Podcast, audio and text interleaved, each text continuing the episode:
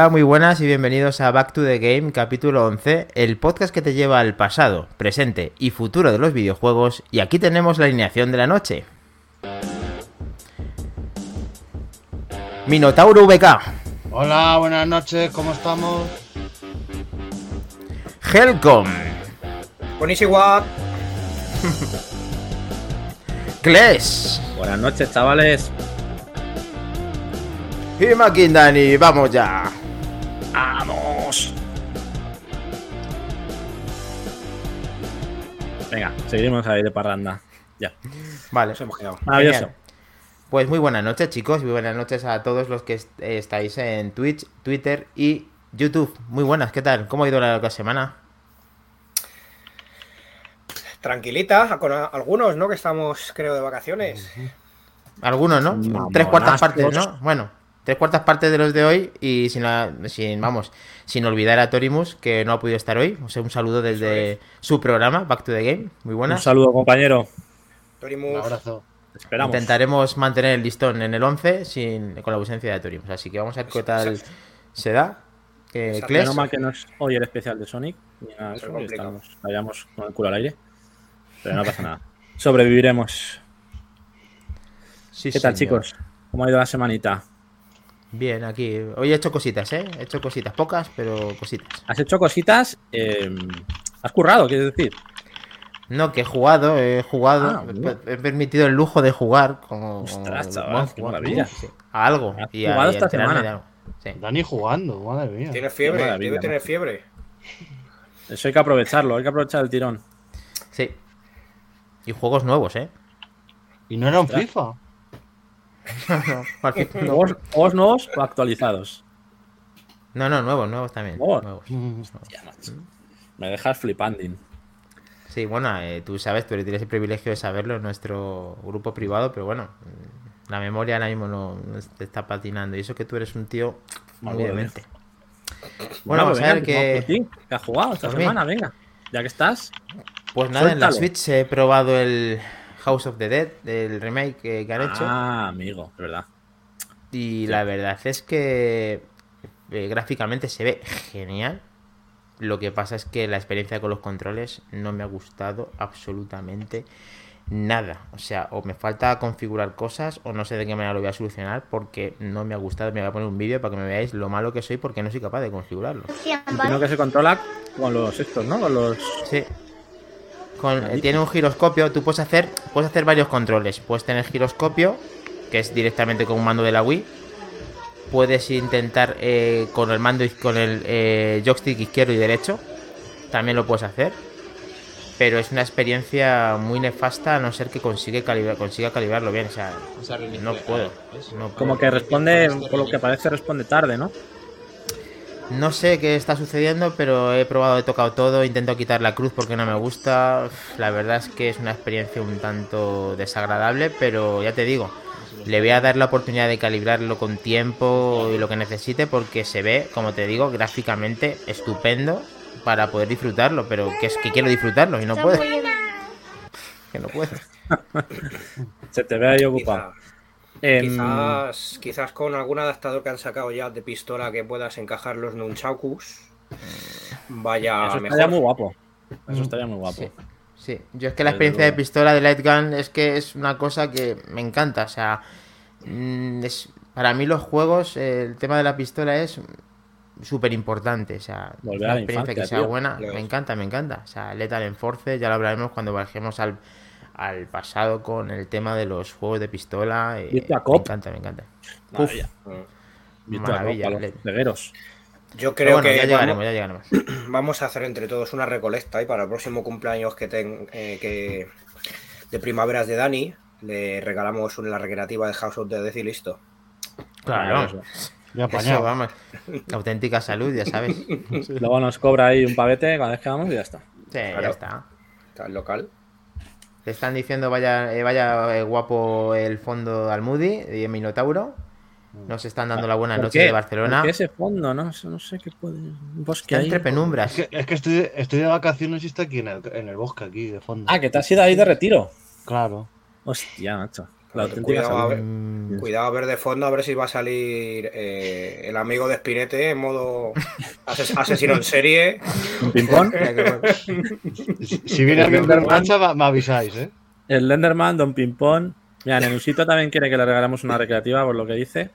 26 de junio, venga, lo Qué tendremos en cuenta. Es goloso. Sí. Eh, Si está nuestras arcas están llenas- También. Ey, perdona, Si dime. nuestras arcas están llenas, iremos repartiendo ahí felicidad. Sí. Que va a Que ser es que la no. primera vez que yo lo que veo a Mili Rubina o Migi Rubina de, de Buenas noches desde Barcelona. Muy buenas noches, que no, no, no te hemos visto por aquí. Así que nada, un placer. A mí me suena de algo. no voy a decir de qué. Vale, Sí, hombre. Bueno, bueno. Mi madre, macho. ya no lo dirás. ¿Eh? Mi madre. Ah, pues eh, bueno, Está ahí. bueno, entonces. Está ahí la familia bueno. en Barcelona de viaje, Claro que tío. sí, ahora sí, ahora sí la conozco, el pero po- por el nick no lo sabía. Ahí está, macho. En Barcelona, un saludo. Que además fue el cumple de mi padre ayer, felicidades. Así que. Felicidades, hombre. Claro que a sí. seguir ahí a tope. Jugón, aquí tenemos al hijo jugón. Eh, ¿Tus padres también son jugones, eh, Kles? ¿También han jugado contigo a la consola? Sí, bueno, yo jugaba al MSX con, con mi madre. Y luego con mi padre al Wolfenstein, al Flight Simulator, a muchas cosas. Sí, Ujú. tuvimos ahí, sobre todo en PC. Luego en consola ya me, me independicé. Pero la época PC, MSX, Olivetti, todo esto fue, fue guiado por ellos, por su, por su experiencia. Sí, señor. Siempre tiene que alguien que inculca, que inculque esos valores. Y que no hay que perder eso, ¿eh? Había un juego que era el Moonwalker, Moonwalker, tío, que era un cochecito lunar que iba saltando cráteres, se veía morado ahí, típicos colores de MSX. Era una jodida maravilla ese juego, tío. Eso fue mis inicios jugones. Y después de, de- de- de ese balance y tal, oye, dime, perdón, de Kles, sí. de- perdón, Helcom. Nada, que hablando, hablando de arcades, mm, una pequeña cuña publicitaria para los chicos del Templo del Arcade que recientemente van a abrir en Griñón una pasada de, de nave con todo recreativas de la época, restauradas, mantenidas, eh, todo nuestro apoyo y por supuesto pasaremos por allí a, a viciarnos como está mandado. Eso iba a decir, que hay que hacer una entrevistilla o algo, ¿no? Habrá que hacerla, habrá que hacerla. Algo tiene que salir de ahí.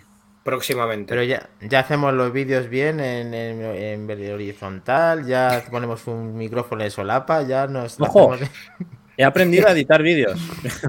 Bien, o sea, bien. mis gameplays ya no van a Nunca ser a cholón un trozaco de juego, ya, ya sé hacer cortes, ya sé editarlos. Ojo, eh, que vamos, al final vamos a ser aquí movie makers. Hombre, hombre, actualidad poco. actualizado. Siempre lo dijimos, que cada programa mejoramos. Eso, eso Sí. es un hecho.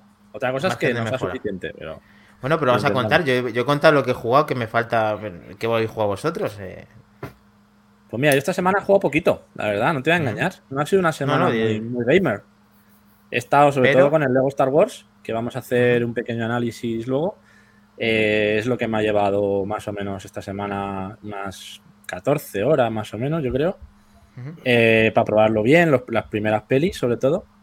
Y luego un poquito al Battlefront 2, que, que estoy probándolo con el, con el Peque en pantalla partida, así un poco descafeinado. Y poco más, porque la- el Game Pass esta semana no lo he tocado prácticamente. Quería probar el Outer Wheels, que lo metieron en el Pass el otro día. Por lo menos eso me pareció ver, que lo, lo soltaban nuevo. Y la Mass Effect Legendary Edition, que ya la tenía en la Play, pero no me ha dado. O sea, no. No. Y luego también un juego del que algún día hablaré en el móvil, que estoy todo viciado con Mordedilla, el Politopia, ¿vale? Un juego de Android, de móvil, que es tipo Civilization, pero más pocket para móvil. Y es un juegazo como la copa de un pino. Para, es eh, por turnos y un día haré un pequeño, así, sección móvil. Porque ese juego, aun siendo de móvil, la verdad que mola mucho. Además se puede jugar online, o sea que se podría incluso preparar alguna cosilla. Muy bien. Ya hablaremos de él. Bueno, ya estamos todos, que ya ha venido Solver, chicos. Ya Ostras, estamos perdón. todos, ¿vale? No, ¿dónde va Solver? Hombre, Buenas noches, Solver, Solver. grande. De hecho, que- quería hacerle una pregunta, Solver. ¿El gameplay que había esta mañana en los monitores de informática del Lego Star Wars era tuyo por casualidad, Eh, Solver? sí, sí, Contesta, claro, Solver. es Desde el primer día, desde el primer Claro. día, sí, sí, ya te lo digo yo. Qué que sí. maravilla. Me ha encantado ver a R2 y por el desierto. Bueno, el primer día lo intentó y le dio un fallo y ya, lo, ya están disponibles. Qué bien. Helcom, Perfecto. cuéntanos. Pues nada, la verdad que esta semana ha sido tranquilita, no me he podido viciar todo lo que hubiera querido, pero sigo en la parte última final del Tunic. tiene dos finales, así que me llevará un ratito más sacar los dos finales junto con el bueno. Graba, grábalo, eh, grábalo por fin. Lo grabaremos, lo grabaremos. Estamos aquí en un punto que hemos conseguido una habilidad nueva que, está muy bien. El juego, la verdad que ha llegado a este punto, tiene un, fondo y un recorrido que, lo el creador lo ha hecho con mucho mimo y un homenaje para él mismo y para los demás. Qué grande. Eh, espero, espero que salgan físico como agua de mayo, sinceramente. Pues podría ser perfectamente, ¿eh? ¿Y Minotauro BK? ¿Qué ha jugado Minotauro BK? Pues yo he estado jugando a, cosas un poco antiguas. Bueno, Gran Turismo 7. Gran Turismo 7. Gran, ah, ah, Gran Turismo 7 he vuelto. Al, Cars, al Cars Kingdom 3. De generaciones pasadas, ¿no? de consola, pero, ¿Mm? pero ahora empecé. He lo he rescatado. Entonces, ¿qué has pasado? ¿Has, viajado en el futuro, como tú dices? ¿O no? He viajado en el futuro, he vuelto, luego he vuelto a venir y, luego, luego me he quedado. Vale, vale, perfecto, perfecto. Vale, pues ya hemos contado lo que hemos jugado. Ahora vamos ahora con rigurosa actualidad, con el nombre actualidad, ¿vale? Vamos con ello. Noticias de la semana. Noticiones. Bueno, a ver, es una, ha sido una semana que pintaba un poquito así soft. Bueno, fueron los Vamos a empezar, si queréis, con los premios BAFTA, que bueno, para que le interese, pues son unos premios. BAFTA, como el coche o cómo son esos? BAFTA.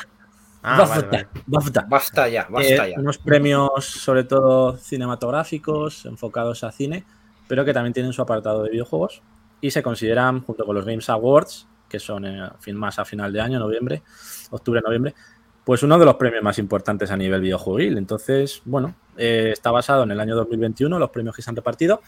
El mejor juego de 2021 se ha considerado en este caso Returnal, exclusivo de Sony, PlayStation. Vaya. Que se llevó. Yo qué sé, casualidad. Se llevó el mejor juego y otros tres premios más, como son el audio, mejor audio, mejor música y mejor juego de acción. Pero tenemos vídeo, Kles, tenemos vídeo. Eh, sí, tenemos vídeo. Joder, ah, iba a decirte, ole tus cojones, ¿eh? no hay vídeo. Ole tus cojones, no hay vídeo. Ole tus cojones, hay vídeo. Hay vídeo del momento. es que claro, no esto con quién estás hablando. hay vídeo del momento en el que Returnal gana el premio. Ah, se la saca, ¿no? De BAFTA Games to Returnal. Returnal. Returnal. Ah. Ahí tenéis. ¿Y le da una hostia a alguien aquí o no da una hostia a nadie aquí? Eh, creo que está Will Smith en la puerta intentando entrar, pero no, no consigue. Le, van a invitar a la gala de Street Fighter y los generales de lucha. Maravilloso. Sabía que me querrías pillar y dicho, toma vídeo. Bien, bien, bien. Pues esto Así que lo nada. traduces, lo pasamos, ¿no? Vale. Eh, nada, que es maravillosa esta gala, que el juego mola mucho y que lo juguéis todos, básicamente. Perfecto. Hombre, la verdad que hay que y darle... Eh, también exclusivo de Sony PlayStation. Insomnia Games se llevó el premio al mejor logro artístico, técnico y mejor animación. Se llevó otros tres premios. It Takes Two, que ganó los Games Awards el año pasado, recordemos como mejor juego del año, se llevó el de mejor cooperativo, mejor multijugador. Bien. No Man's Sky como mejor juego en evolución. Ahora que si hablamos de evolución, la verdad que ojito, porque lleva mm. siete años, ocho evolucionando a tope.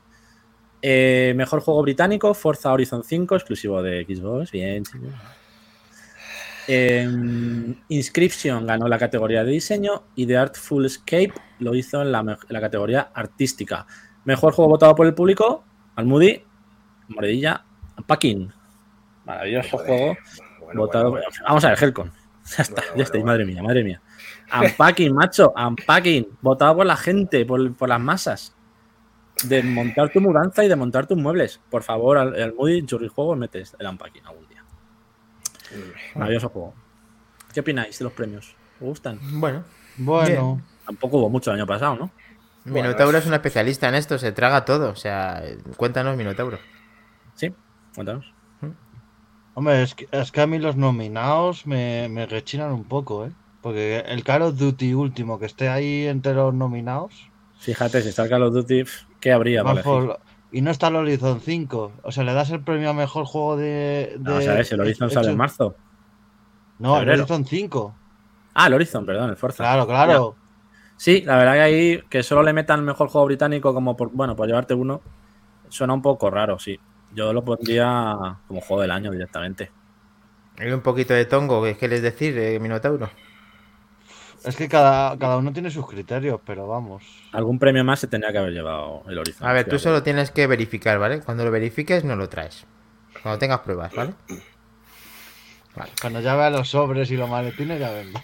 Hablando de. Returnal, Ay, ya que aprovechamos, ¿vale? Eh, han dicho los, los creadores que esperan que con su llegada al Plus en el nuevo sistema que van a incorporar en junio, lo juegue más gente y junto a ese nuevo modo cooperativo que va a empezar en breve, pues sea más accesible para que lo pueda jugar más gente y, tenga un poco más de éxito. La verdad que es un juego bastante infravalorado. Tenemos aquí a un mega hater del juego que creo que está aquí con nosotros, Nusito, si está por ahí.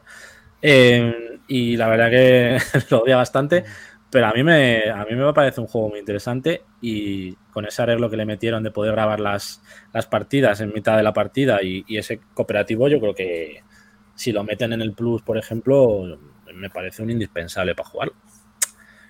Así que habrá que catarlo. Mm. ¿Cuál es el que es el hater Nenusito? ¿Cuál? El Returnal lo odia, macho. Mira que le he intentado convencer de que es un buen juego, pero no. No manera. con este premio se va a animar. Bueno, quién sabe. Luego al final No, le da todo. al revés, le cogerá más, más tirria todavía. Bueno, vamos a ver. Vamos a ver que nos lo cuente un día que, que se pase por aquí. Vamos a continuar, chicos. ¿Qué, qué tenemos más de noticias, eh, Kles?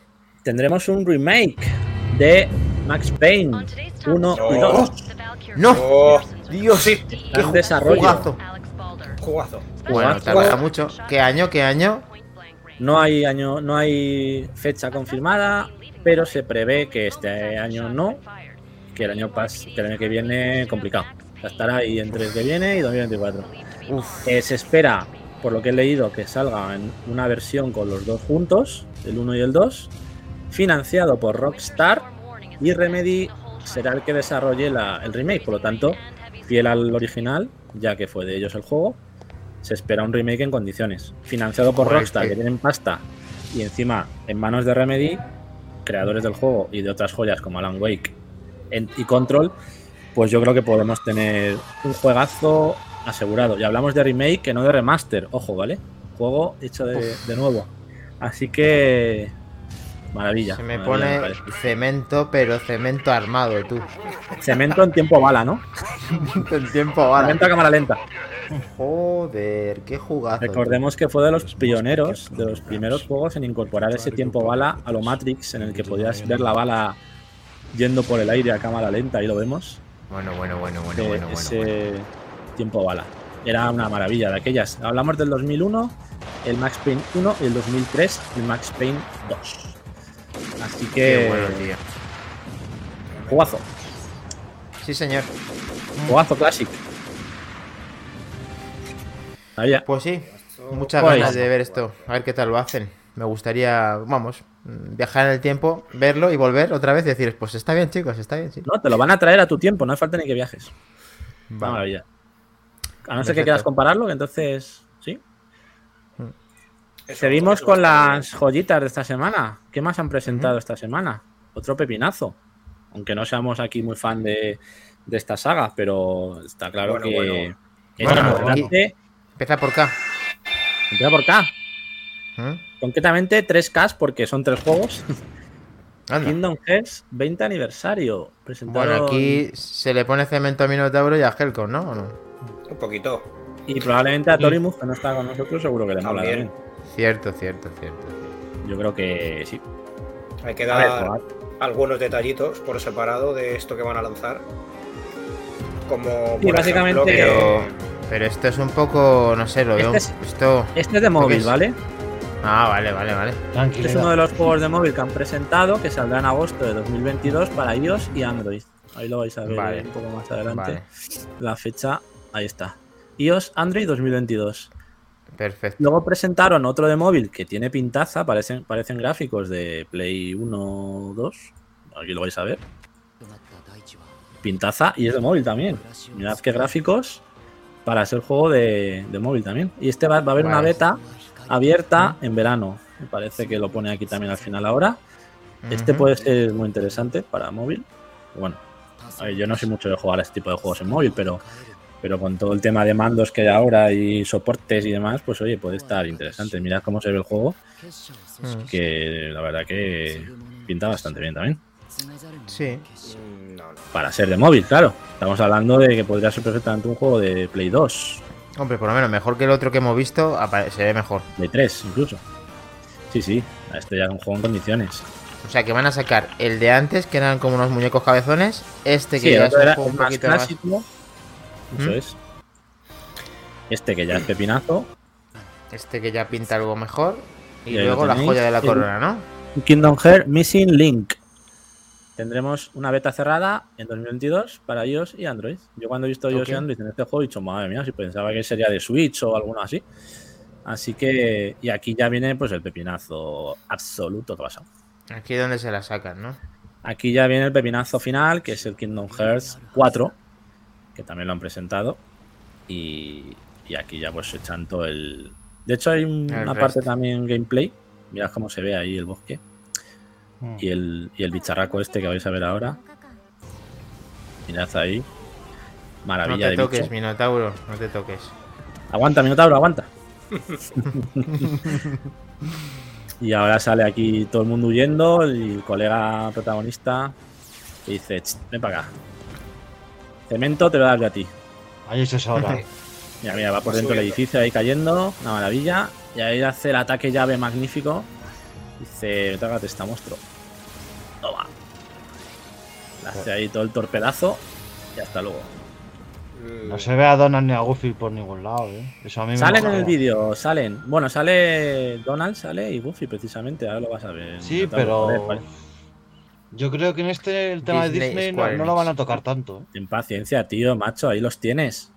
Sí, Es sí. que no te esperas. Joder, tío. Ahí los tienes, a Donald y a Goofy, macho. Sí, pero que va a ser un juego que no se centre tanto en los mundos de Disney, No, que van no, a tocar otros palos.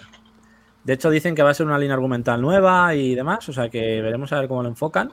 Pero bueno, poca información tenemos de momento. Pero otro jugazo, ¿vale? Jugazo es. Otra cosa es que nos llame más o menos la atención a nosotros, pero jugazo es. Pero Está claro. Magic in the Pero van a- making. van a tocar otros palos de cemento o, o cuál es. No lo sé. Em, No han dicho ver, mucho, no, yo no- Ese, no- sin embargo, per- este- perdona, este no han dicho nada de este, ¿no? De este fecha no. No, no hay fecha, está Vale. en desarrollo. Está en desarrollo. Vale. básicamente. Ok. Perdona, no he visto. nada. 2025 mínimo. Ah, hombre, tampoco pases. Madre Hombre, mía, el tío. que- último tardaron 5 o 6 años. Mínimo van a ¿Tú tardar. Si crees? la acaban de anunciar, sí, sí. Yo voy a Mira, decir te dice un 2020. tío que ha viajado en el futuro, ¿lo sabe, tío? No, no, sí, eso hay que tenerlo en cuenta. Sabe cosas que nosotros no, eso es, eso es cierto. Yo diría 2023, fíjate. A ver, matiz- matizando algunas cosillas, tener en cuenta que desde que han presentado el 4 respecto al 3 han pasado solo dos años y eso es una buena eh, referencia en cuanto a que posiblemente el lanzamiento vaya a ser antes quizás de lo que ha dicho Minotauro. Matizando un poco en cuanto a que no quiero entrar ni, a- ni abrir debate polémica, yo me quedo con este porque los juegos en móviles me parece que van a terminar de romper la industria para mal en el videojuego. Me parece una aberración que los móviles, por muy potentes que sean, estén utilizándolos como plataformas para videojuegos. Pero bueno, como digo, Bueno, pero. Helcom, una cosa en defensa de eso, que tampoco es que sea santo de mi devoción. Tienes que reconocer que han adaptado tres de los tres juegos, dos son para una versión de móviles y uno para, la, la con- para las eh, consolas de última generación. Tampoco pasa nada. a ver, yo aquí voy a sacar la, la cámara, pero no de fotos. Mm, Repartidor. eh, no, no, no pueden existir juegos para tablet y teléfonos móviles, eh, porque se van, a car- se van a cargar la industria. Se van a cargar la industria. Y no van a sacar más Eso lo que hace es no van a- multiplicar, pero a ver, ahora cogen, sacan estos juegos, si se estrellan, se estrellan, que la gente juega, que juegue, que la gente tiene un pe- móvil pepino y le apetece echarse un vicio a su título favorito por el aniversario de, de esta gente, pues bien, ¿no? O sea, yo no lo veo negativo. No, Cuanto más no, haya, mejor. Que la gente elija... Yo, por ejemplo, los juegos de móvil a los que juego son juegos que no jugaría en consola. Juegos que gráficamente son más justitos. Pues eso, tipo el que hablaba antes, el Politopia, que es con gráficos muy básicos, de juego de estrategia por turnos. Ese juego no lo jugaría en consola. ¿Para qué me parece bien que existan los juegos de móvil? Para situaciones en las que no estás en casa y puedas aprovechar esos ratos libres sin que sustituyan esos juegos a los de sobremesa ni a los portátiles, evidentemente. Yo creo que pueden ser dos mercados compatibles. De hecho, ni Apple Arcade ni Game Pass, o el Gameplay, ¿cómo es? El Play Pass están teniendo el éxito que se esperaba. Así que entiendo que a la gente le sigue gustando jugar en sus plataformas. Pero bueno, tipos churrijuegos en este caso de parchís, de turnos, de apalabrados, de cosas más dinámicas, de jugar online con gente, de juegos por turnos, que dan más juego en ese sentido, movilidad, y no lo veo tampoco mal que existan ese tipo de juegos. Siempre que no sustituyan a desarrollos que se estén produciendo en la industria de sobremesa o portátil, claro. Es que eso es lo que va a pasar y mucho me temo. Todo a la cámara, todos a la cámara. Nada, sin excepción. A la nube y a la cámara, ¿no? a la cámara, pues nada. Todo streaming. A la, cámara de Harry con Harry Potter. Vamos a luchar contra, contra el imperio del streaming móvil. Hmm. Veremos, veremos qué pasa. ¿Seguimos? Vamos para allá. Venga. Llega, llega un poco de terror. Terror. ¿Qué es esto? Juego de terror de Blue Deuce Games. Madison. Juego que ya está en. Bueno, sale el 24 de junio tanto en PC como en PS5, PS4 y Xbox. Vale, menos Switch. Sale. Uy, uy, uy. Pero esto parece el PT, macho. Está basado, de hecho, en PT, en este tipo de juegos. Y pinta muy bien. no tengo, que, es no tengo trailer, no tengo trailer que muestre juego, pero es que quería poner este porque se ve las versiones coleccionista, porque creo que se puede reservar ya. Me parece muy interesante este juego. Juego de terror psicológico indie, basado en esos grandes como PT y, y demás. No, no, es que la habitación, el pasillo ese y la música es, es, el PT. O sea, es que hayan hecho un guiñazo. Madison. Ahí lo tenéis, el 24 de junio, con edición coleccionista, que ahora lo vamos a ver. Mm, eso ya sí le gusta a Helcom. ¿Ves? Todas las chorradas esas le encantan, tío. A mí es que em, la música que han utilizado me recuerda soberana, Atmosphere, a, qué grande. A, una, saga de pelis. Ah, tenéis. Process Edition. Bien, bien, bien. Creo que también tiene rollo eso. Es un poco rollo Project Zero también, en el sentido de que vas con la cámara haciendo fotos. Mm. Tiene una mezcla ahí curiosa. PT, Project Zero, Visage, mm, no sé me, llama mucho la atención. Mm. Pondremos más contenido más adelante. Hoy simplemente. Este, en veranito, en veranito viene. A veranito con el Quarry, con The Quarry también de Supermassive Games. Tenemos veranito de terror muy guapo, ¿eh? De momento. Me gusta. Me gusta. Lo voy a reservar, señores, ¿eh? Aviso. Nos está diciendo Ferfer, no es lo mismo un juego de mesa online que un videojuego per se. No es lo mismo un juego de mesa online. Efectivamente. Efectivamente. Mm. Por eso creo que son compatibles. Justo. Bueno, mm, seguimos. Hay una página, no sé si la conocéis, esto ya más a nivel Curiosity. noticia Game Pass. Se llama. La página se llama Game Pass Counter. ¿La conocéis? Un contador, supongo, de los días que quedan para cada cosa, ¿cómo?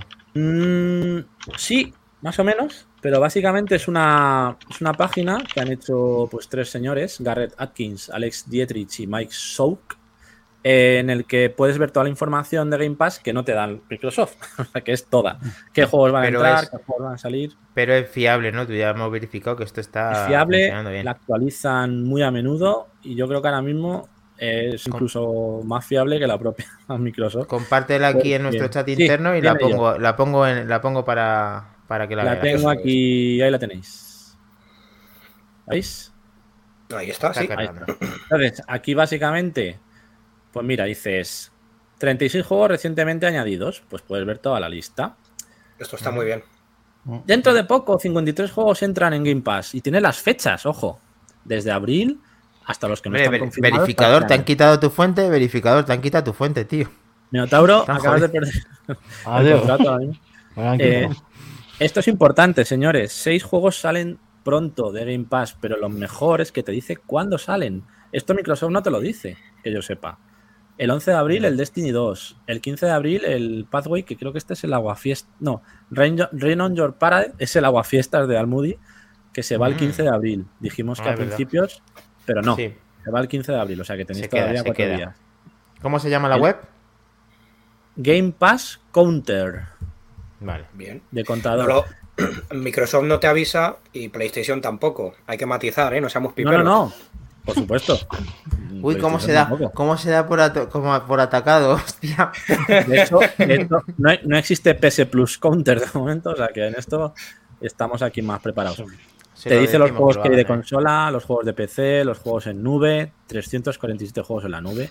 Helcon, esto es para ti. Esto no, no existe.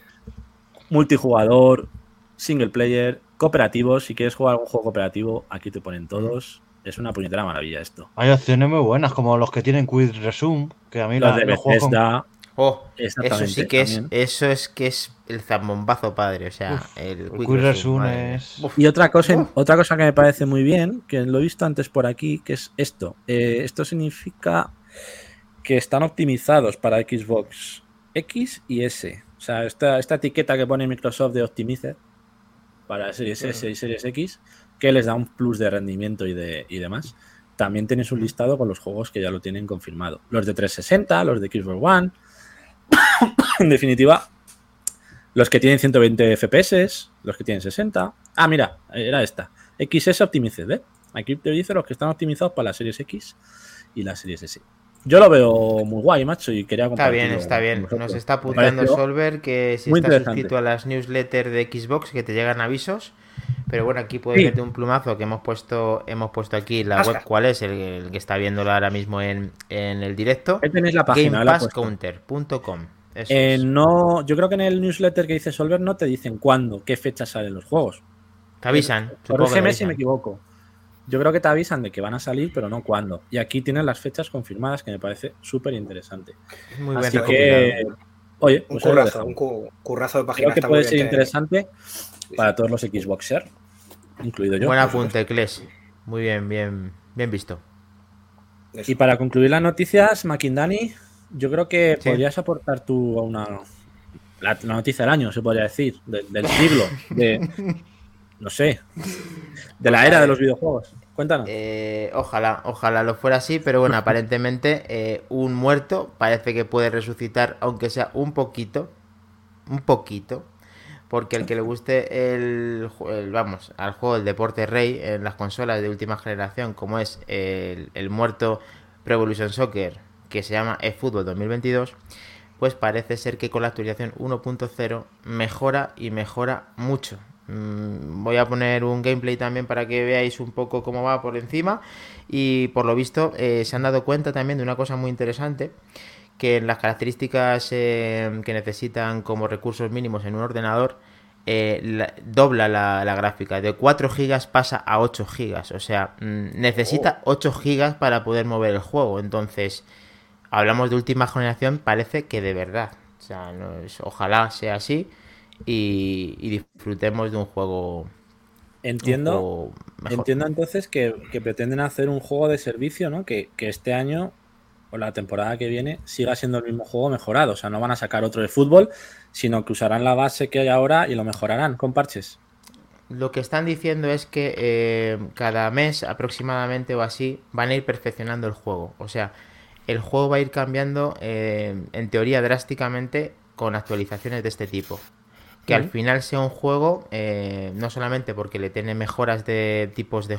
que tenga aún mejoras tipos de juego, me refiero a contenido, a, Sí. a desbloquear cosas que tienen que desbloquear, sino que además sea la experiencia de- del juego que siempre querían ser. O sea, mm, que el Pro pues mm, siga estando en esencia, que la gente no termine yéndose a los nuevos que vengan con UFL, para que la gente no se que tenga que jugar necesariamente al FIFA, o gente que está huérfana como yo, que al final lo que está esperando que esto suceda de verdad. A ver, eh, de todos he sabido que en el 2008 tuvieron un, un- y 2008 y 2014 tuvieron un- unos problemas muy grandes con motores de con el motor del juego y ahora pues parece que están recondu- reconduciéndose en, en la buena en la buena en la buena senda vamos que van por el buen camino Además, viendo los problemas que va a tener FIFA la temporada que viene con las licencias, que va a perder la licencia FIFA y demás, a lo mejor es un buen momento para que este fútbol dé un paso adelante y vuelva a competir de tú a tú, ¿no?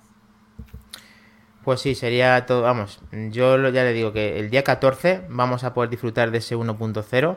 El gameplay eh, por un error de incompatibilidad no me está dejando mostrarlo, pero ahora voy a poner más adelante, si no lo pondré en el grupo para que la gente que esté interesada lo pueda ver.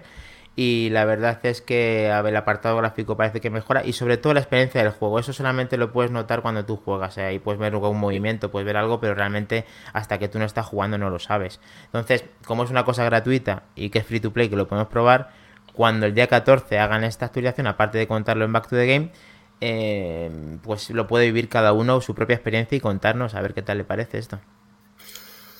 Lo voy a probar, ¿eh? Lo voy a probar. Sí. Sí, porque te puedes creer que no lo he probado el fútbol todavía. O sea, probé la demo esa que sacaron al principio y no me llegué a bajar el juego, macho. O sea que muy mal, muy mal. Ahora ¿Probaste eso cuando, cuando se doblaban las caras y pasaban cosas raras? Justo, esa fue- ya dije, "Mm, ya volveré. Ya Venga. volví. Y no volví. Y no volví Avisadme cuando esté el 1.0. Era el meme, era el meme del Pro. ¿Qué quería decir, Helcom? Madre mía. No, que es un soplo de aire fresco que está muy bien porque esta saga se merece más de cómo está actualmente y tiene que volver. Yo por eso dejé de jugar, de hecho, así que es un buen momento para retomar y, y volver porque es que eh, para mí es el referente, más que eh, incluso FIFA. Em, Winning Y bueno, Eleven. e- Eso es, y es IS Pro, etcétera. Ahora que Yo- Sony va a comprar Konami, pues oye, es el momento de mejorarlo, ¿no? A ver, sí, a ver si no hacen como el Madison, que por algún extraño motivo solo salen en consolas PlayStation. Es un- No, no, no, sale en Xbox, eh, Helcom. Ah, es que, vale, es que como has puesto solo la carátula de las consolas de Play. Vale, vale. Es que le gusta, es que donde le gusta el contenido es. He dicho que salía, he dicho que salía en Steam, en GOG y en Xbox también. Vale, la vale. tenías guardada, bien, bien, hay que La sacarlo. próxima todo. vez. Venga. La palabra sonora, la palabra sonora. Yo quería rematar un último apunte de noticias de actualidad o de curiosidad eh, relacionado, relacionado con el Gran Turismo 7. Y es que ¿Mm? Ah, se, sí. puede ver en, se puede ver en YouTube.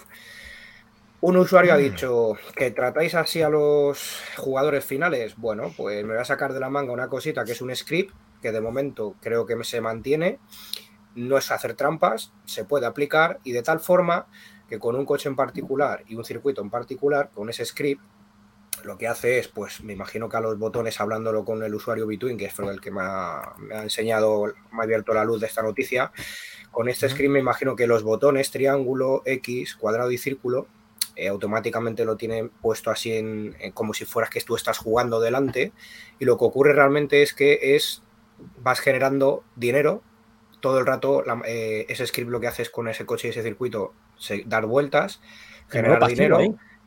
en modo y se repite una otra vez las veces que quieras. Claro, esto te va a disparar las horas de juego final en- dentro del juego bastante, pero claro, hablamos de que en muy poco tiempo eh, vamos a tener un dinero que no, nos, que no han dado a los usuarios y que debería haber sido haciendo otras cosas. Mira, ahí le tienes al Between conectado. Ahí estamos. Confírmanos, Ok. Between, confírmanos si eso es cierto. Que tenemos aquí al verificador Minotauro que lo va a probar mañana. Eso, eso es, eso es. Minotauro, modo pasivo activado, por favor. Queremos, Autopilot, Eh, queremos- autopilot. queremos verte con esos 20 millones para comprar el McLaren el lunes que viene. Venga. Venga. Tú déjalo reto, mientras estás currando. Bueno, como no curras nada, no va a generar nada, pero cuando, cuando curres, lo pones y entonces ya directamente, pues ya pues te cuentas ahí con. Ahora sí, la consola la. ya que lo del pijama no ha salido, por favor, por lo menos danos esto. Eso. Lo malo es que te mantiene la PS5 ocupada. Si tienes el Den Ring, pues ya, eso es una putada. Claro. Sí, es cuando No no, tiene- estás en casa. Sí, Eso es. o si estás por ahí haciendo otra cosa, pues sí. Pagas eh, el internet, eh, la- lo que vale la luz y, y el tiempo de la consola de desgaste. Lo demás lo vas a tener todo. Eso es. Muy bien. Vamos con los lanzamientos. Vamos con ello. Vamos Venga, a lanzarnos. Venga. Semana, bueno, normalita. Pero estamos ahí de vacaciones, algunos, otros, ¿no? Así que vamos Hay cositas, con- hay cositas, Kles, que tenemos. A ver, Kles. Vamos a empezar con el 12 de abril, es decir, eh, mañana. El 13 Sentinels. Aegis Rim. Eh, ¿Qué es esto? Pues es un juego creado por Vanillaware, Vanillaware y Atlus. Eh, vamos a ver. Aquí lo tengo. Para Switch. El 12 de abril exclusivo, ¿vale? Así, rollo Japo también guapo. Videojuego de acción, aventura. Son 13 jóvenes estudiantes que se enfrentan a la amenaza de los Kaijus. Kaijus. Y pues eso, basada en, en la, la saga esta de ciencia ficción, con muchos premios que se ha llevado. Eh, luchando contra enormes robots, enormes robots centinela, mm, que tienen un gran arsenal de armas. Y bueno, esos 13 personajes jugables tienen que luchar por salvar el futuro de la humanidad. Una saga de estas también míticas de Japón. Ahí tenéis los 13 personajes jugables. Y Vanillaware, pues eso, gran, gran desarrolladora también. ¿Lo conocéis? Yo había visto, yo había visto alguna, alguna noticia que otra hace tiempo, pero no había vuelto a saber nada de actualidad hasta ahora, que la han lanzado Kles, o sea que bueno, es- es- está vivo el juego, vaya. Recordemos que Vanilla, Vanillaware. eh, Vanilla. Vanilla, Vanilla, vanilla, no, no varilla ni varila, ¿no? Vanilla. vanilla, vanilla. Vanilla Vanilla. como vainilla, pero vanilla. Eh, fue la que hizo el gran Dragon's Crown, ese juego de perspectiva 2D que salió para PS Vita. Exacto. Eh, Justo nos lo está diciendo en el usito. En el usito Sí. nos lo está Ah, confirmando. justo, mira, sí, sí, en efectivamente. Eh, juegazo de PS Vita, que era con scroll lateral, tipo shoot'em up, también. De- no, beaten up, perdón, de estos de ir avanzando, tipo Golden Axe y estos. Muy buen juego también, y yo creo que es una compañía que, oye, puede hacer algo interesante Este, con esto. que ha dicho Kles que era exclusivo de, de toque. Para Switch. Switch. Sí, Sale mañana para Switch, efectivamente. confirmado. Bien. Totalmente confirmado. Bien, verificado. verificador, bien. bien verificado, Últimamente, bien. macho, no cago ni una. Vamos a seguir con el Grande Auto 5, que sale también mañana en físico. No voy a poner el trailer porque es el de siempre. Ya lo hemos puesto mucho. Y creo. Este juego no me suena, ¿eh? La primera vez que GT5 sale, no, a mí ¿no? tampoco. a mí tampoco. No sé, sale. No sé si es un remaster o pero pero Sí, sale sale ahora ahora. la versión remasterizada en físico. La que sacaron el 15 de marzo en digital. Sale ahora en físico. Creo que a un precio de 49. Con 99. Minotauro, por favor, ¿me lo puedes confirmar? No tengo claro el precio. Mm, claro, el Creo precio sí, va, a ser, 49. va a ser divertido. Con lo cual aceptaría en mis predicciones. Yo dije 49 pavos en físico, ojo. Confírmame, Minotauro, si estoy en lo cierto. En físico, 40 euros. 40. Sí, 39.99. 39,99. Vamos, bien. Mm, No está mal carete, bien. pero bien. Lógico, no van a ponerlo a menos. Es Rockstar. carne, es carne de 20 euros. Sí, bajará, bajará pronto. Seguimos Pero bueno, con. aquí, aquí Sí. en Enusito lo que nos aclara es que el Dragon's Crow, que es, es verdad que luego salió en PlayStation 4, eh, ya no solo que esté, o sea, no es que esté remasterizado. En inglés. Sí, Eso es, eso es. Y luego salió en Play 4. es verdad. Yo lo tuve en la Vita, eh, se lo compré a un Menda ahí en Wallapop. Y era en inglés, efectivamente, es verdad. Mm. Pero- es. Un, pero poco, juegazo, un, poco, sí, un poco como le pasó al Gravity Rush también en su momento. Sí. Pero para jugar en portátil era muy guapo, ¿eh? La verdad. Mm. Yo me quedaba con la versión PS Vita. Seguimos. Eh, tenemos Oh. el 14 de abril. Un juego que ya tenemos en otras plataformas, en Play 4, Play 5. No sé si está en Xbox este. Creo que no.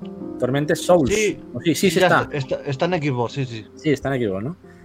Un juego de terror clásico, eh, basándose en esos Resident, primeros Resident Evil y Silent Hill.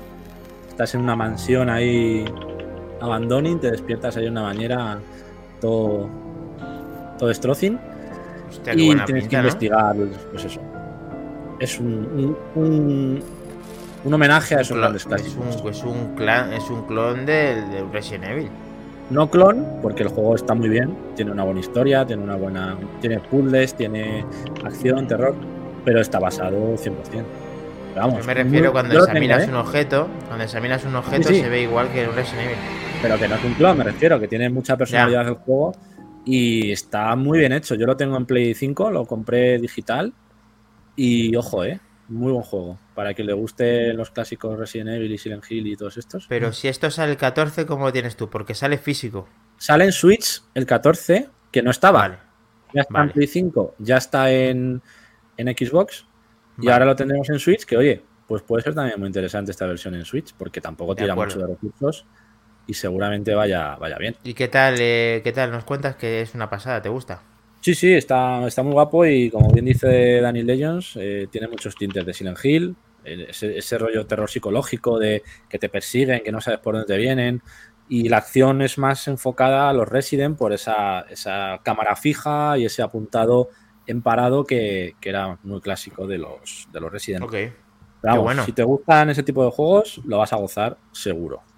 Pues sí, no lo sabía además este y me alegro que me haya dicho porque este es el género que más me gusta. Anotadísimo, hay que, hay que dar. Un día muy terrorífico hoy, ¿no? Parece. Como Estamos Sí. hablando mucho de miedo. En de miedo. penumbra ya estamos. eh, sí. El bosque Estoy está aquí no detrás. del hacha. No sé qué pasa hoy. Eh, seguimos. Cuidado con Don Pimpón. Tú mira para atrás de vez en cuando. Yo te aviso si hay alguien. Na, na, na, na, na, na. 14 de abril también.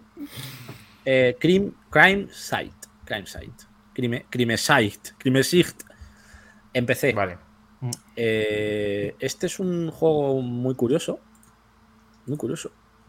Porque eh, va de, de que, bueno, es un juego de, de asesinatos, de Konami. Y, y estamos en el. Bueno, vale 20 pavos. eh, sale en digital. Y un jugador hace de asesino y otro hace de víctima. Entonces, Sí. un rollo como, como la monas y estos, pero, pero más currado. Y te enfrenta a, enfrenta a jugadores entre sí para, bueno, pues eso, tienes que, tienes que huir del asesino y, y el asesino pues tiene que llevar a cabo el asesinato, ¿no? Tipo, tipo estos juegos que están ahora más de moda. La monas, había otro que regalaron en, en el PlayStation Plus hace un par de meses también que era de este rollo. Y está basado también en, en Moriarty y Sherlock, y Sherlock Holmes. Realmente es un poco la, temática. Es, un, es rollo estrategia, así como veis, en modo tablero. Y tiene multijugador pues, de 2 a 4 jugadores para, para que se hagan esas partidas entre asesinos y, y víctimas. A lo largo de la partida, pues el villano y el objetivo se irán descubriendo poco a poco y tienes que descubrir pues, quién es el asesino. No sé, mm, aunque, aunque tiene esa estética así japo que no le pega mucho a la, al principio a la temática del juego, tiene una pinta muy curiosa. Sí. Sí. No sale en consolas, en principio que yo haya visto, así que yo pasaré de él. Pero no sé, me parece interesante. Lo por- puede ser que lo porten si, si la cosa lo Konami. tiene. Mm. Sí, puede Hombre, ser. que de lo Konami. Saldrá por lo menos en la Play a lo mejor. Lo bueno que salen los textos en español, ¿eh? Que estos juegos son de mucho texto y demás. Salen en español los textos. Ya Esto si se pone de moda, español si se pone. Bien. Mm. Si se, si se pone a jugarlo esta gente, ¿cómo se llama? El Ibai y esta gente, pues nada, pues al día siguiente lo, lo hacen para Sí, es. Pega, pega para ese tipo de mierdas, la verdad, de streaming, porque es rollo eso, ¿no? Estrategia, descubrir el asesino y tal, eso, eso vende mucho. Yo, siempre me, yo siempre me pediré el asesino. Hay que hacer mucha limpieza general. Mola más. Es como el Dead, Dead by Daylight este. El Dead by Deadlight, que, que igual, ¿no? Te, uno se pide al asesino y el resto tienen que huir. Y mola ser ahí el viernes 13 a tope. ah, Avanzado. El Cluedo, es un Cluedo, ¿no? Es un Cluedo Sí. japonés. eh, mí me ha recordado. Mm. me acuerdo. Misterio. Había un Mola, juego de mesa que se llama Misterio, que jugaba yo pequeño también a ese rollo. Pues nada, seguimos en el 14 de abril con el Nobody Saves the World, que nos habló Helcom la semana pasada de él. Está, como dijo Torimu, en Game Pass. Y, y ahora sale en Switch. O sea, en PC, perdón. No, en Switch, en PC. Sale en, sale en PlayStation 5, PlayStation 4 y Switch, perdón. Ya estaba en Xbox. En Game Pass y ahora sale en el resto. Anda, mira. Recordemos. Dime. Vaya, vaya. Vaya, hombre, cáspita. Ya no es exclusivo. Vaya hombre. Caracoles. El día 14. Recordemos que tiene, tiene cooperativo local en la misma pantalla. Y eh, creadores de Guacamole. Guacamele. Guacamele. Ah, Guacamole. Me encantan esos juegos. Sí. Ya estaba en PC y en Xbox, pues ahora sale. Es un juego de rol absurdo, desbordante de acción y lleno de personajes estrafalarios, mazmorras extrañas y misiones salvajes. Bueno, ahí lo tenéis. Ya se ha desbloqueado, chicos. Ya podéis jugarlo todos. Los que no tengáis un Xbox. Bien, yo lo jugaré en el pase, ojo, aquí lo dejo. A darle cera. Ojo al Sí. dato. Este hay que probarlo. Tiene buena pinta. PlayStation. Tiene que, ah, tiene que salir en físico este al final. También. Sí, también. Igual que el Tunic, yo lo veo, ¿eh? Bueno, como vas Sí. con el día 14, el día 14 el que quiera también puede poner ese parche del, del bueno, la actualización del Pro, que lo hemos dicho antes, y continuamos. Efectivamente, sí. buen apunte. Gratuito, por cierto, el fútbol gratuito. Luego tienes un modo de pago, ¿no, Makin? De modos adicionales con No, que esas hay como packs, hay packs que puedes Sí. coger y te dan más puntos, pero vamos, que lo hacen para lo típico, lo de las cartas, que es un... Eso ya lo hablaremos otro día, porque madre mía. eso- Sí, Helcon y yo estamos totalmente en contra y creo que tú también, pero... Todos. pero le, damos nadie- nos desquitamos, cogemos un saco No de arena, nos pegamos y ya está. Está a favor de esa mierda. Sí. Vale, pues para acabar, el 15 de abril eh, sale en Play 5 y Xbox. Tenemos el Road 96. Una aventura gráfica muy interesante. Bastante curioseta también. Juegos, juegos raretes esta semana. pero muy Welcome to Petria. Bien, Es un, bien, bien, bien. Es un verano de 1966. Un arriesgado viaje hacia la frontera donde tienes que huir de la, de la patria esta que son pues eso, eh, tienen ahí recluido y demás. Y según las decisiones que vayas tomando y demás, pues puedes eh, cambiar el final. Creo que hay bastantes finales diferentes según la forma de jugar que hagas y de las elecciones que vayas realizando durante la historia. Eh, muy interesante. Ahí puedes incluso cambiar el mundo con tus decisiones. O sea que todo lo que haces tiene efecto en el mundo que juegas. Está muy Eh, bien, ¿eh? bueno, Miles de carreteras en la nación autoritaria de Petria, una nación inventada, pues eso, que te tiene un poco ahí hasta los huevis. Por esto quieres subir. Pinta muy bien, pinta muy bien. Yo lo veo. Ya lo he carne- jugado. ¿Sí? ¿Lo jugaste Sí, en PC porque o empe- empecé, ¿eh? Empecé, ya lo he jugado. ¿Y ¿Qué qué tal? tal? Cuéntanos. Me encantó el tema de las decisiones y demás. No es el típico juego que de bueno, un montón de decisiones y luego pasa, pasa lo mismo. Pero no, este está bastante bien. Luego he jugado varias veces para ver el tema de las decisiones y demás y está muy bien.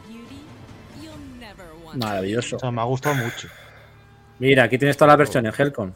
Ahí, Ahí ves, están ahí sí me gusta. Que no se diga. Pues ya bien, Están en ahí, PC claro. y ahora vamos a tener Play y Xbox. Bien. A partir del día. Bueno, Xbox todas, entiendo. Sí, la de One y Series es Sí, compartida, ¿no? Sí. no. Sí, sí, bueno. Sí. A partir del 15. A partir del 15 de del abril. 15. Vale. Sí. Muy interesante. Ha No tardado mucho. ¿no, Minotauro? ¿Tú has, ha tardado mucho, ¿no? Porque tú ya jugando tiempo, Minotauro, ¿no? No lleva mucho, ¿eh? Yo Digo, jugué empecé. en verano. Verano. Sí. No, pensaba que Casi, era casi. más tarde. Casi un año después. Sí, Bueno, yo es que cuando Joder, salió en su esto es la día hostia, ¿eh? Me llamó la atención. Empecé ya en su día y, y oye, pues mira, bien, bien adaptado a consolitas. Sí, salió el 16 de agosto de 2021. O sea, sí. Yo lo jugué en, a- en agosto-septiembre. Perfecto. Yo, yo sinceramente lo veo en Game Pass de aquí a dos meses, ¿eh? También lo digo. es posible. Habrá que darle una oportunidad, aunque a mí ah, el motor gráfico al Hotel Tel Game nunca me ha terminado de convencer. Sí, es lo que me tira un pelín para atrás, fíjate. Pero, Pero- supongo que se compensará con, con esa con historia. de demás. esas. Habrá- Hay que darle opciones. Muy bien, chicos. Grandes lanzamientos tenemos esta semana. Parecía que Eh, no, Mm. parecía que no, pero sí. Vamos a hablar de un par de juguetes antes de irnos al pasado. Bueno, pasado, sí, pasado. Eh, ¿Nos cuentas tú, Helcon, primero? Venga, ¿Qué tienes Eh, para nosotros? yo quiero sacar a relucir a la palestra un juego eh, mm, muy, muy, muy recomendable, aunque muy, muy, muy, muy difícil. Entonces eso puede echar para atrás a más de uno y de una. A mí particularmente me costó mm, la gota gorda acabármelo. Es un juego... run and- es un estilo de run and gun. Ostras. Se llama Cuphead. esto es, esto es una oda pues a, al clásico de animación de los años 70, 60. Mm. Puedes jugar eh, a dobles o, o- o individual y estás en un mapa en el cual te vas moviendo y eligiendo directamente el combate contra jefes finales. Tiene pantallas de plataformas, tiene pantalla de matamarcianos y tiene, em, eh, tiene pantalla eh, normal, por decirlo así. ¿Qué ocurre? Mm, hay jefes y jefes, pero es que cada uno tiene un patrón y cada uno tiene su historia. Aunque te sepas dominar los movimientos, es mm, de verdad difícil, difícil. Bueno, aquí es el principio del juego, que hablamos con este tipo La actualización nueva la tradujeron al castellano porque originalmente salió en inglés, así que eso siempre es de agradecer. La música me parece en la línea del juego una maravilla. Pero como digo, quitando esta fase, este tipo de fases que hay muy pocas, el resto es contra jefes finales. Em, un detalle curiosete de. Porque este estudio es canadiense, es Mighty Studios, creo que era. Es que para poder llegar a sacar este juego que originalmente salió exclusivo en Series X, en Xbox y luego ya en PlayStation, eh, los creadores tuvieron que rehipotecarse cada uno sus casas para poder tener dinero y poder lanzar el juego. Qué grande. Eh, pero como digo, bueno, han actualizado con contenido nuevo sin pago ni, micropagos, es decir, lo que debería seguir siendo para todo el mundo sin tener que estar mm. sacando DLCs y pasando por caja. Pero esto, como digo, es un muy buen juego. Hay un logro, hay un logro que creo que lo ha sacado, no sé si un 1%, pero un porcentaje muy bajo de personas, que es em, que no te toquen en todo el juego ni un jefe. Ahí lo dejo. Ah, bien. Un, un, ¿Cómo es? No hit, no hit run, sí, algo así. Y eh, ahí, bueno, al, final es un juego que ha, que ha tenido su repercusión, incluso han sacado en Netflix eh, una serie propia de animación. Iba a decir que dice el Moody que iban a sacar serie, no, la serie está, sí, la serie efectivamente está ya. Yo he visto los tres primeros capítulos y además, así como el juego es un poco más no adulto, pero sí que tiene algo más de, chicha, la serie se puede ver perfectamente hmm. con público infantil. Yo la estoy viendo con el peque y es bastante divertida, emulando un poco a esos dibujos clásicos y sobre todo basándose en los capítulos del juego también. Está muy guapo la serie también. Mola, es un muchísimo. jugazo, tío. Lo que pasa es que es muy difícil, tío. A mí, yo tardé mucho tiempo en hacérmelo. Tardé, porque porque tienes que armarte de paciencias, no ofuscarte y dejarlo, dejarlo unos días a lo mejor y volver a retomarlo. Tiene, tiene su cosa, la verdad que hay que tener un poquito de habilidad. Hostia, me tienta, tío, me tienta probarlo, ¿eh? este es multiplataforma, este eh, está en todos los lados. también. Hmm. Sí, este, como digo, salió exclusivo en Xbox y luego ya en el resto de plataformas. Yo mm, sigo rezando a quien haga falta para que salga en físico porque de momento sigue estando en digital. Tendría que estar en físico, sí, este juego, hace tiempo. Si salió el Ori y salieron estos, tío, este tiene que salir. Debería, debería. ¿Lo probamos moredilla o en, cooperativo? Claro. Muy chulo. Y nos dice Solver igual, que es un nivel alto de, dificultad. Es que es, esto hay que tener los cuadrados. Para pasárselo, hay que tener los cuadrados, tío. ¿Te has hecho el logro del no-hit? No, no, de momento no, ¿no? El Helcom. Mm, buah, no me veo capacitado para llegar a ardua, tarea. A lo mejor a Torimus, el, el cabrón, Viendo el gamertas que tiene, seguro, seguro que sí que veo, ¿eh? Sí, sí, perfectamente. Mm, puede ser. Así que bueno, ahí dejo mi aportación un poquito de, de juego actual, entre comillas, aunque salió hace un tiempo, pero sigue perteneciendo a, la palestra de, de, este juegos. Siempre es actual. Actuales, exacto. Es un jugazo, sí. Un jugazo. Jugazo, jugazo. Así que bueno, pues listo por mi parte. Bueno, pero cuéntanos, ¿cómo se te ha puesto con este, cómo se te ha puesto con este juego, Helcom? Eh, cemento over 9000. O sea, una cosa. Le ha puesto cemento formato taza. Si sale en físico, el que se disfraza soy yo. Cemento con leche. Hostia, pues. ¿Cómo si sale en 5? Si sale en formato físico, el que se disfraza ahora soy yo. ¿Y de qué? ¿De, qué este ¿Disfraza de taza? Eh, no, de taza no. Soy una taza. ya, eso es, hay que curárselo, ¿eh? Tengo, tengo, un tengo un pijamita comprado en ah, cierta cadena que, mola mucho. Si salen físicos, veréis qué pijamita es. Muy bien. Vale, a, ver si venga. En principio sale este año el DLC de Cuphead, el DLC que anunciaron. Con un mm, personaje nuevo y demás. Sí, ¿verdad? Vaya DLC en breve. Eso es. que no sé si. Muy bien verificado. Sí, señor. Bien, Minotauro, bien. Joder, macho. Qué, qué maravilla. Creo que es una. Digo al principio porque en cualquier momento lo retrasan y esto. Sí, también es verdad. Bailar la, que... la tetera en directo, también lo veo. Hacemos un, hacemos de, ¿cómo se llaman esos? Los que bailan la taza y la tetera, hacemos de... Los ¿Cómo cantajuegos. Los cantajuegos, ¿hacemos el cantajuego nosotros? ¿Lo hacemos nosotros el cantajuego? No, sería canta videojuegos. Eh, por favor, tenemos que hacer un sticker para estas situaciones, Maquinani. Cuando suelta el chiste del día Minotauro hay que ponerle un sticker, de verdad. Es un crack, es un crack. Qué maravilla. Tenemos momento Minotauro, señores. Venga. Vamos con el análisis, ah, impresiones, más que análisis. Primeras impresiones del Lego Star Wars. A ver si no peto, porque el vídeo es largo. Como últimamente peto con los vídeos, espero que no. Bueno, ¿Cómo lo vas a petar con este juego absurdo? Si es que es normal. Eh, Helcom, por favor. Hostias, hostias. No me jodas, no me jodas el análisis. que he hecho los No, gameplays mira, y todo. He editado el qué vídeo, he hecho los Mira qué gameplays. guapo está. eh, no, en serio. Sí, verse se ve de puta madre. Están las nueve películas de Star Wars incluidas, todas ellas. Y lo bueno no es que. Fa- ¿Falete? ¿Ese falete o qué es? paleta, será paleta. Eh, Almudin en un sitio, eh, me parece que me van a joder aquí el análisis. Que no, que no, ya, ya nos callamos, que es broma, sí. Está muy guapo. Eh, bueno, eso, las nueve películas de la saga tenemos un montón de personajes jugables, más de 500 en total, con ese primer pase de temporada que han hecho con personajes añadidos. Em, todas, las, todas las épocas de Star Wars incluidas. Y respecto al Lego Star Wars que salió en 2007, de Complete Saga, hay un montón de mejoras, aparte de las evidentemente gráficas y jugables, eh, también a nivel eh, cómo te mueves por los diferentes escenarios, porque como veis aquí estás en el puñetero espacio, cosa que en el Lego Complete Saga iba- ibas de episodio en episodio directamente de uno a otro, pero aquí hay un momento en el juego que desbloqueas eh, en cada planeta poder moverte por el espacio exterior. O sea, tienes misiones, tienes asteroides que puedes reventar para conseguir dinero y luego ya te metes en lo que es la misión principal de ese planeta. Como vemos ahí, estamos en, Alde, en Dagobah. Dagobah. Vamos a ver a Yoda. Eh, te metes en el planeta para hacer la misión específica de ese, de ese, de ese momento.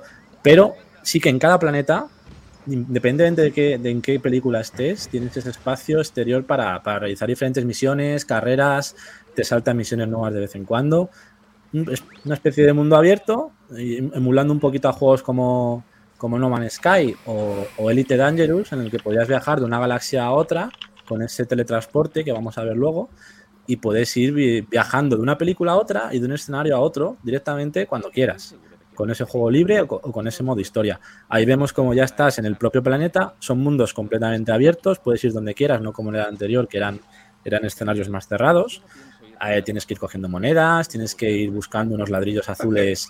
Mira, ahí tenemos a un cabeza araña, cabeza imperial araña, que tienes también que ir, que ir- descubriéndolos por el mundo unos ladrillos azules que en cada, en cada fase hay como 30 y pico, ahí lo veis al final, pues esos ladrillitos que hay un huevo, los vas consiguiendo y te van dando pues diferentes premios y vas consiguiendo todos los desbloqueables, que al final es una de las, de las grandes maravillas de este juego. Más allá de pasarte las películas, eh, pues llegar a esos desbloqueables. Aquí vemos como para realizar ciertas cosas, aparte de desmontar a C3PO, puedes, necesitas usar ciertos personajes para ciertas compuertas, para abrir determinadas cosas, tienes que ir alternando entre los personajes jugables para eh, ir avanzando en esos puzzles que te van poniendo o en, en la historia. C3PO, pues entendiendo lenguajes que nadie más entiende. Con Luke, por ejemplo, pues ya si te necesitamos el gancho para, para subirnos a ciertas paredes. Con R2, pues abrir otras, otras puertas determinadas con otro puzzle.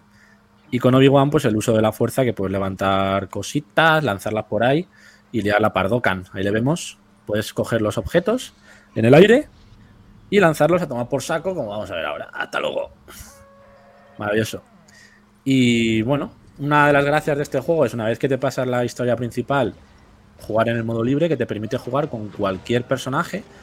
Pero sin duda, una de las cosas que más me ha flipado, aparte de esas características bromas de la saga en las cinemáticas y como vemos ahí, eh, esta, esta- este guiño al juego de Asteroids, en el que empiezan a jugar ahí en 2D disparando los asteroides. Qué bueno, Eh, esto, sí me gusta, esto sí mola, esto sí mola. Ah, esto sí te mola, ¿eh? ¿Listo? No sabía yo que te iba a gustar. Te jode. Pues eso, cinemáticas divertidas, como es hab- habitual en la saga. Podemos controlar el halcón milenario a tope ahí disparando en el, en el meteorito este enorme que hay un bicho dentro. Y, y yo no sé si os acordáis de un juego de GameCube eh, joder, que Mario. Un juego de GameCube en el que, bueno, era el Rogue Squadron, si no recuerdo mal, en el que pilotabas las naves en diferentes fases. Sí, Pues me recuerda, ahora vamos a ver la misión de Hot, la de la nieve, que me recuerda a mazo a esa, a esa entrega de GameCube. Aquí de repente estás haciendo una misión y te para el juego para, para hacer un evento en el que te atacan yendo de una galaxia a otra. Y como veis, pues tienes que derrotar a esos Kazatai para, proseguir la misión y poder llegar a tu, a tu destino, ¿no? En- Tienes que ir viajando por diferentes galaxias, ahora haces otra vez el teletransporte y te piras, le varás. Hasta luego. Y sobre todo mola eso, la, sensación, ahí estamos ya viendo la misión de Hot en la nieve. Eh, como veis, pues siempre guiños, siempre esas bromas características de la saga, que lo hacen también más ameno. Y, y sobre todo muy variado, puedes, puedes jugar con un montón de personajes. El modo nave yo creo que es el que más me ha flipado, el que más me ha, me ha sorprendido, porque al final eh, me acuerdo en el antiguo de 2007 que, que se veía en vista isométrica desde arriba, un poco cutre, y aquí, como vemos, está muy currado. O sea, es un Lego, sí, pero es que es un juego que perfectamente podría basarse en un Battlefront o en cualquier otro juego actual de, Star Wars. Entonces, la verdad que es muy cuidado todo, los escenarios, los modos de juego, las diferentes naves, una maravilla. Y aquí vamos a ver también más adelante ahora cómo esa misión clásica, de ahí sobre todo es donde me recuerda esas AT-AT, esos, esos, esos tanques gigantes del imperio, cómo podemos usar el cable para, para, para digamos, tirarlos al, al suelo, de, destruirlos y derribarlos, ¿no? Ahora lo vamos a ver ahí, cómo tienes que usar ese, ese cable para... Clásico, clas- clasicazo. Sí, ya te digo, me recuerda muchísimo a, a ese juego, como os digo, de, de GameCube. Y una maravilla, la verdad que está muy bien hecho todo, es divertido, yo lo recomiendo. Si te gusta Star Wars, es un indispensable. Lo de Lego al final es un añadido más, que puede parecer más infantil, pero en realidad lo hace incluso más divertido también, más ameno. Así que muy recomendable para todo el mundo. Ahí vamos a ver cómo se va a caer de boca el, el bicho. Vamos ahí. Y eh, pues eso, ya os digo, muchas horas de juego. Yo llevo 14 horas y estoy en la segunda peli todavía, en el Imperio Contraataca. Y porque están buscando ladrillos, está buscando un montón de cosas y le echa horas ahí. O sea que si tú quieres echarle horas y buscar todo el contenido, tienes juego para, para rato. Y ya, mira, ahí están jugando los dos AT-AT como si fueran perrillos. Pues son continuamente esas bromas que también lo hacen muy guay. Y ya por último, por enseñaros cómo son los menús, pues eso, ahí tenéis. eh, puedes subir de nivel a los personajes, todos los personajes desbloqueables que puedes usar, y puedes subir de nivel a los personajes por clases, los, los, los Jedi, los Sith, los, los soldados, todo lo vas subiendo de nivel. Y el modo libre en el que puedes ir eligiendo los episodios de las pelis. Puedes poner códigos también para que, por ejemplo, todas las armas sean pollos o sean baguetes. Luego hay un montón de bromas y de cosas que puedes ir desbloqueando muy chulas también. En definitiva, un jugazo para mí, como la copa de un pino, para todo el mundo, ¿eh? Mm. Yo le pongo. Sí, sí, a, a mí me has convencido. Ocho, eh, ocho y medio. Me gusta. Yo lo voy a jugar más adelante. El con, ¿te he convencido o no? Venga. Tiene buena pinta. El con. Para, para salir con la nave a pasear un vaso de horchata por el espacio me quedo con el Squadrons. Vamos a ver, Helcom, tronco. Es Claro, un juego claro. divertido para jugar. Pero es mejor que haya nota discordante, Kles, tío. Si no Sí, sí, sería, ¿no? venga, a todo el mundo tal. Si a alguien no le gusta, entiendo, tío, yo entiendo. Lo puedo Bueno, entender, de verdad. O sea, bueno, yo entiendo que el tema Lego pueda echar para atrás, pero es que de verdad que, dejando eso a un lado, si te gusta Star Wars, es probablemente de los mejores juegos de Star Wars que se ha hecho nunca. En eso yo creo que no cabe duda. En cuanto Sí. a que es la mejor versión de Lego que han hecho eh, y- ambientada y completa. Eso está clarísimo. Si nos gusta Star tienes- Wars, las versiones clásicas, obviando que no existen las tres últimas películas.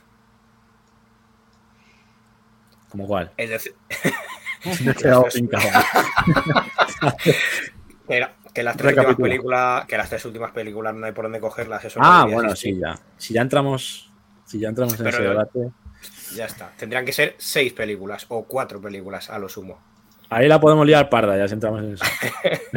Ahí puede haber hostias. Pero vamos, me quedan antes las últimas que las 3, 1, 2, 3, ¿eh? También te digo. Pero bueno, ahí ya Bueno. podemos tener un programa entero. Pues nada, Bueno, chicos. dice el Moody también que es un jugazo los ¿Qué dicen de ahí? Harry. Potter también. Lego de Harry Potter. Y que Helcom está en estado puro, dice Sí, Moredilla. a ver, es su, su aporte, está claro, ¿eh? Que va, que va a decir. Y No, el señor eh, Ferfer dice que en vez de cuatro películas, que tres, que tres películas. Sí, las Correcto. tres. A ver, en eso estamos de acuerdo. Las tres clásicas son las tres clásicas. Muy bien. Por cierto, no lo he dicho. Cooperativo local a pantalla partida, ¿vale? También. Para jugar Eso también me gusta, ¿ves? Eso sí que me Yo gusta. juega con el me peque, juega con Me gusta jugar con. Muy divertido. Me gusta. Muy me divertido. gusta. Porque además, no es como en otros Lego que tienes que estar en la en una pantalla, en la misma pantalla, y si te alejas, se queda pillado. Es como en el, por ejemplo, ya en los últimos era así, que se separa continuamente, ya la pantalla está partida y cada uno puede ir donde quiera del escenario. O sea, no hay limitaciones en cuanto a alejarse uno de otro, cosa que los primeros Lego era una mierda, que tenías que estar cerca. Y, y ya, aunque ya los últimos tenía un modo en el que iba cambiando, en este ya directamente pantalla partida y cada uno por donde quiera. O sea, eso mola también. Anda, Mm. anda. Fíjate qué curioso, no sabía que había juegos de Lego que eran una mierda. Anda, qué, qué No, sorpresa. una mierda eso. El modo cooperativo nada más. Bueno, venga, no nos extendemos más Vamos, y nos vamos vámonos. a coger el DeLorean, ¿no? Que le tengo ahí atrás aparcado, ¿vale? Así que venga, vamos para allá. Ese busque. Coge las llaves. Nos vamos. ¿Hacia dónde vamos? ¿Qué fecha ponemos, eh, Doc? ¿Cles? 1992. Venga, no hay suficiente carretera para alcanzar los roads. Where we are going, we don't need roads. Vamos para allá. Abrótense los cinturones, chicos, que nos vamos Dentro. al pasado. Hostia, es que ya, ya hemos llegado, chicos. Está dando todo el Lorenzo aquí. Qué, qué maravilla, qué rápido. Pero. ¿Dónde estamos? ¿Cuándo estamos, Clash? Tiraninonin, tiraninonin. 1992. Vamos a hablar de los grandes clásicos de terror. Entre Hostias. 1992 y 2001. ¿2001? Nos, nos vamos a cagar. Vamos a, ti- a estirar ahí el siglo XX hasta el 2001 para hablar de esos grandes clásicos de terror, survival horror. Bueno, hay un poquito de todo, no solo survival, tenemos un poquito ahí de todo. Y en otro programa, pues haremos. Eh, buah, no nada. En otro Ah. programa haremos, pues la otra parte, ¿no? Eh, Yo creo, siglo XXI, los grandes juegos de terror del 2000 hasta ahora. Yo creo que también será lo suyo hacer una Pues ya especial vendrán. algún 2001, día. Hasta ahora, sí. Vamos por partes. Venga, Oye, mi Minotauro, ¿te has girado? ¿Viene alguien por ahí atrás? Estoy mirando, como est- estamos en terror, no sea que esté el del hacha ya por aquí. Don, don Pimpón por ahí. Ten cuidado. Ya, me podía haber puesto una máscara de viejo que tengo por ahí, tío, de miedo. Bah, Como, no, no, como has dicho que vayamos por partes, digo, a ver si va a venir ya a hacer el destripador. ya. Muy bien. La has, co- la has cogido, la has cogido. Bien, bien. Ah, vamos, seguimos ahí, Ah. venga. A ver, Venga, eh, ¿con ¿quién qué empezamos? empieza? Vamos a hacerlo un Yo poquito creo bien que hay ¿no? dos ahí, hay dos en discordia, ¿no? Empezamos por el clásico de los clásicos. Venga. El que Venga, empezó todo el tema del 3D, polígonos a muerte, terror clásico, en el que tantos juegos han basado posteriormente. Me parece bien. A ver, ¿cuál creéis que es este Nos- juego del que nos hablo? parece bien. 1992. Infogrames. Gran compañía de la época. Casi Juego de no. miedo. Qué ¿no? miedo. Jugazo. No, yo creo que sí toque de, toque de locura, ¿no? Esto ya, ¿Esto ya es hilar. hilar- No, no, no, déjalo, déjalo. Ah, perdona, perdona. Déjalo, tío, déjalo. Perdona, perdona. Dice que aprendí a editar vídeos y todo. Bien, no me lo esperaba. Mira, mira, mira. Ahí lo tenéis. Venga. Alone Bueno, in the Dark. Qué cortinilla más buena. 1992, Infogrames, como he dicho. El primer juego de la saga. Maravilla, power, maravilla, power, power, power. Pues eso, eh, un juego en el que te llegaba un. Eres un detective privado, te puedes pedir dos personajes jugables. Un detective privado que va a investigar a una mansión. Eso está acelerado, ¿vale? En realidad el juego es lento de la leche, pero lo he puesto rápido porque es que si no te eternizas viendo la intro. Entonces lo he puesto un por dos ahí, parece que va en un Ferrari, pero no. Tardas como cinco minutos en ver esta secuencia. Mira cómo va el pieza ahí a toda leche. Uno que va que dice que toma, que dale. Chiquito. Esas manos terroríficas ahí, vemos en la ventana. Y es- este es el detective que te podías elegir, o la, o la nieta, o la sobrina, o no sé quién, familiar del tío que ha desaparecido. y va a investigar a la casa de por qué este hombre no está. Aquí empezabas en el desván que ibas a buscar al señor este que estaba perdido y nada más empezar ya decías, oías ruidos y tenías que bloquear todo, las ventanas, el desván. Ahí vemos como en la ventana está intentando entrar alguien, pero no puede porque está el armario. Y en la, en la compuerta esta de abajo, pues ponemos el baúl para que no entre el zombie de turno. Ahí tenemos nuestra primera arma, una escopeta que consigues, un rifle que consigues enseguida. Con muy pocas balas, eso sí, tenías que gestionar muy bien los recursos porque eran súper limitados. Ahí cogía la lamparita de aceite también. Y básicamente el juego, pues eso, tenías que ir investigando, cogiendo objetos y cogías una carta ahora que está ahí en el piano en la que te decía el colega este al que ibas a investigar que se había suicidado porque había abierto un portal de la muerte de los infiernos y decía que no, no podía con la vida. Ahí tenéis la carta. Y nada, y el tío pues eh, decía, pues yo me pido de aquí, voy a huir. Y el, básicamente el juego consistía en huir de la casa. Pero claro, no iba a ser tan fácil la movida. Entonces, según ibas bajando por las escaleras y abriendo puertas y tal, pues te salían los, los zombies y todo tipo de monstruos.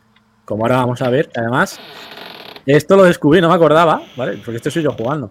Lo descubrí ahora, vemos que ahí sale uno de los zombies. Me empieza a dar, le empieza a dar sablazos contra el suelo. Y la espada, resulta que se rompe la puta. Sí, verdad, verdad. No me acordaba, tío. Me cargué la espada. Entonces tuve que darle ahí en plan. En plan marrullero con el cuchillo ahí. En plan navajero. Porque no había manera, tío, de darle con esto. Está, está fustigando ahí, eh. Le doy bien. Ahí vemos esa muerte con esas burbujas maravillosas. Y ya digo, fue, un pionero este juego, el primero de muchos que luego crearon este sistema, como los Resident, los Parasitef, pues todos los juegazos que vinieron después eh, con el los gráficos 3D. Es verdad que aquí, para la época, pedía bastantes recursos el, juego, porque claro, estos polígonos lo se ve bien, ¿eh? No, no, que va. A ver, el tío ahí, el bigote, sobre todo los, los polígonos del bigote, ahí como veis, maravillosos. ahí viene otro, otro pieza. Zasca. Y ya digo. También para, también para saca. Y ahí entraba por la ventana, Dios, eso no me lo esperaba. Y ahí, ahí la palmo ya. Ya terminamos aquí la palmé. Y ahí vemos cómo cuando morías tenías esta secuencia en la que un zombie te arrastraba a la cueva de la mansión para dejarte ahí para los restos. Y había un mundo cruel. A volver a empezar. Mm. Porque aquí no había punto de guardado ni leches. A volver a empezar. Bueno, podía guardar la partida, sí, pero. Pero bueno, que era complicadete. Ahí está. El monstruo en la tumba. Maravilloso. Luego hay más Alone in the Dark, pero no tiene nada que ver con, con Hay tres. Bueno, hay cuatro, perdón. Cuatro. Mm. Y luego sacaron la peli también, basada en el 2 o en el 3, no me acuerdo. Horrible. No me una peli horrible, por cierto. Sí, ahí sabéis sí que. Para quemar viva. Pues este me ha encantado, Kles. Muy buena elección porque este no lo había jugado. Fue, el principio de todo. Recordemos también Stallone in the Dark está basado, mama mucho, se nota, de, del mundo de Lovecraft tiene, mucho contacto directo y, según se avanza en el juego se va notando más y más. Pues cuéntanos, Gel, ¿con qué tienes por ahí de esta época? Vamos a ver, de esta época, pues, a ver un momentito.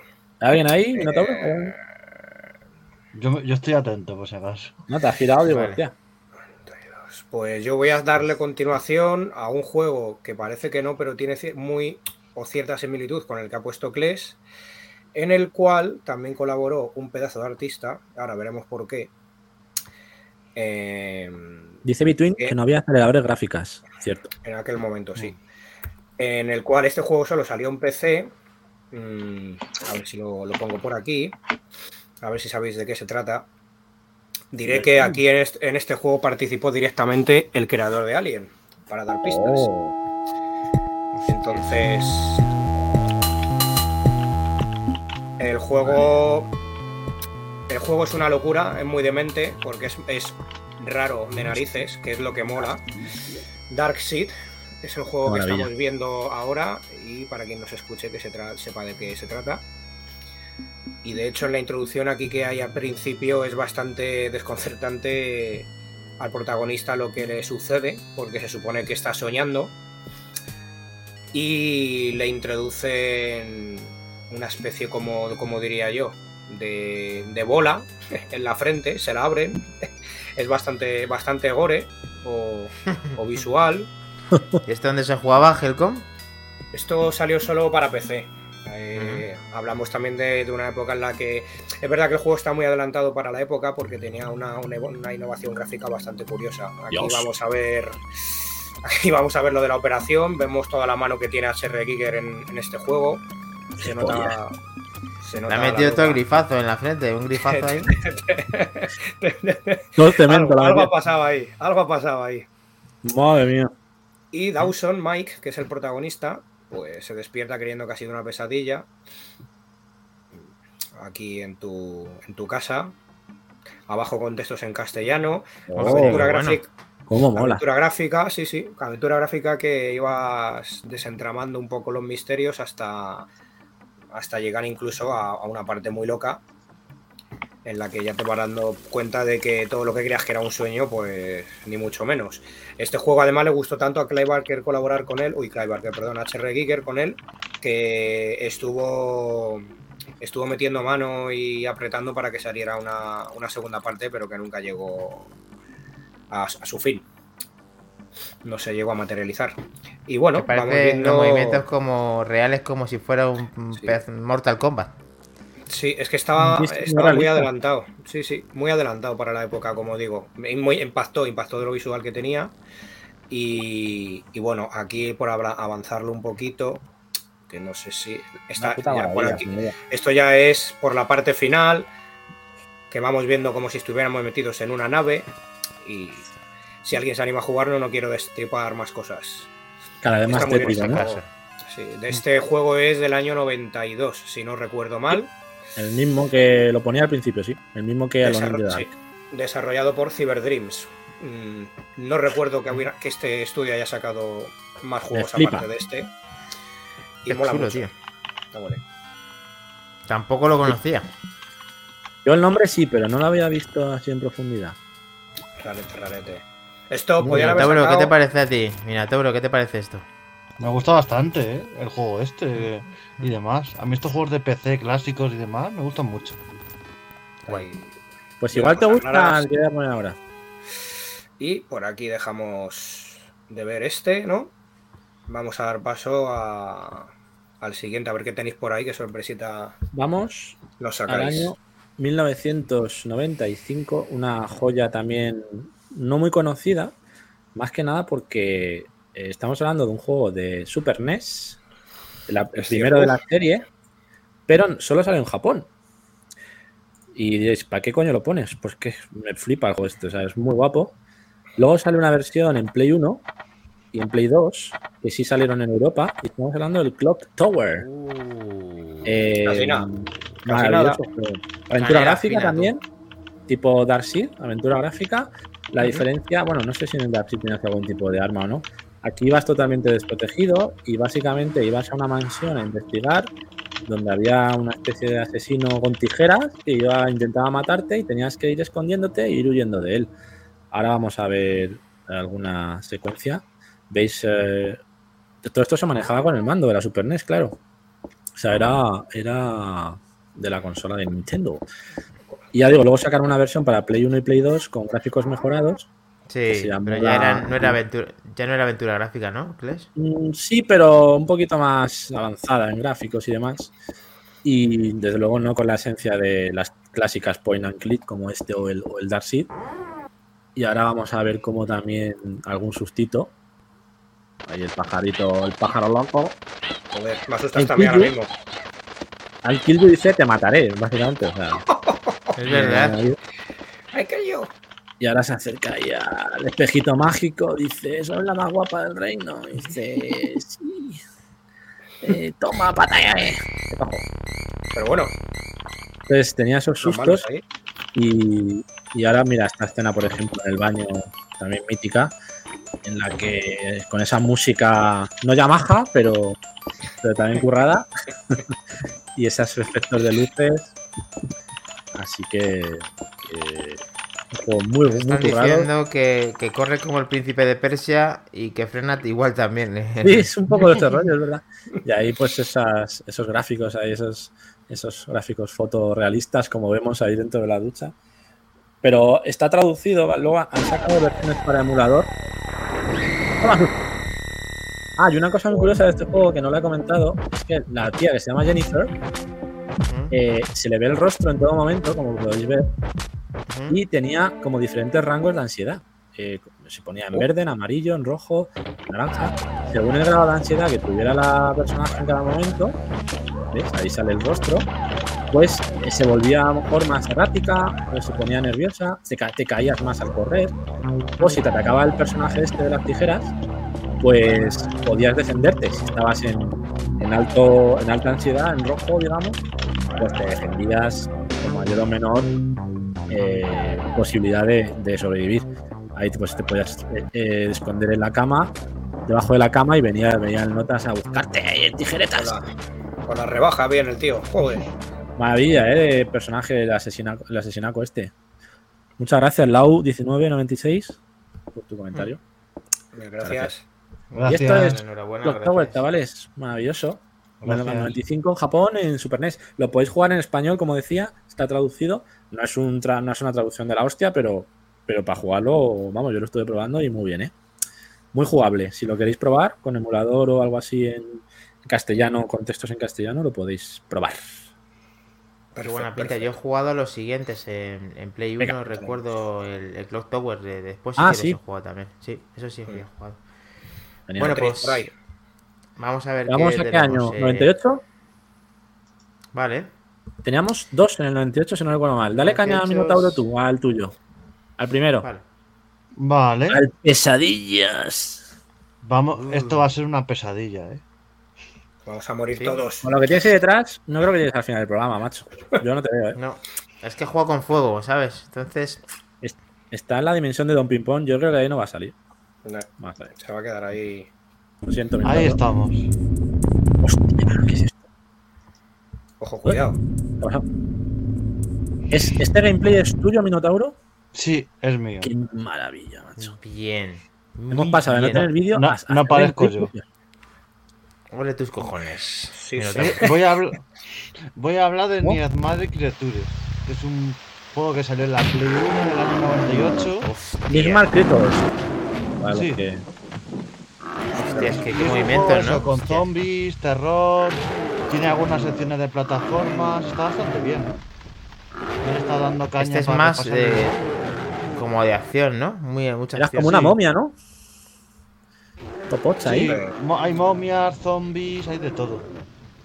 Sí, es más, es más shooting up, ¿no? Así de, de acción, pero la verdad que al eh, juego acojonaba. Yo lo tuve en la Play 1. De hecho, ¿Sabes qué juego me está recordando tengo en 2D? Al Splatterhouse, ¿cómo se llamaba Helcom? Este de Mega Drive.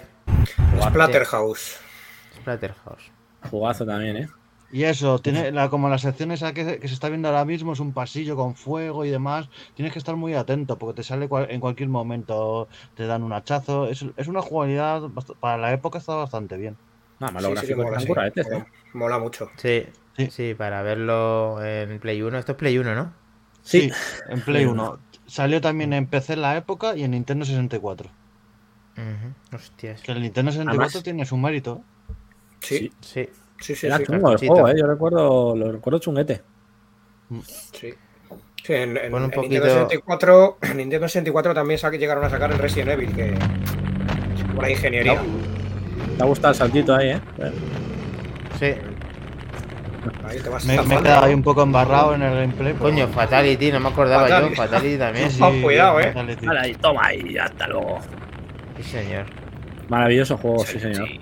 Ya te Ahí digo, yo creo que que no sé si irme para un lado, para otro. diría que lo tengo por ahí original todavía este juego, fíjate lo que este le, lo jugué sí en su momento también. Sí, este sí.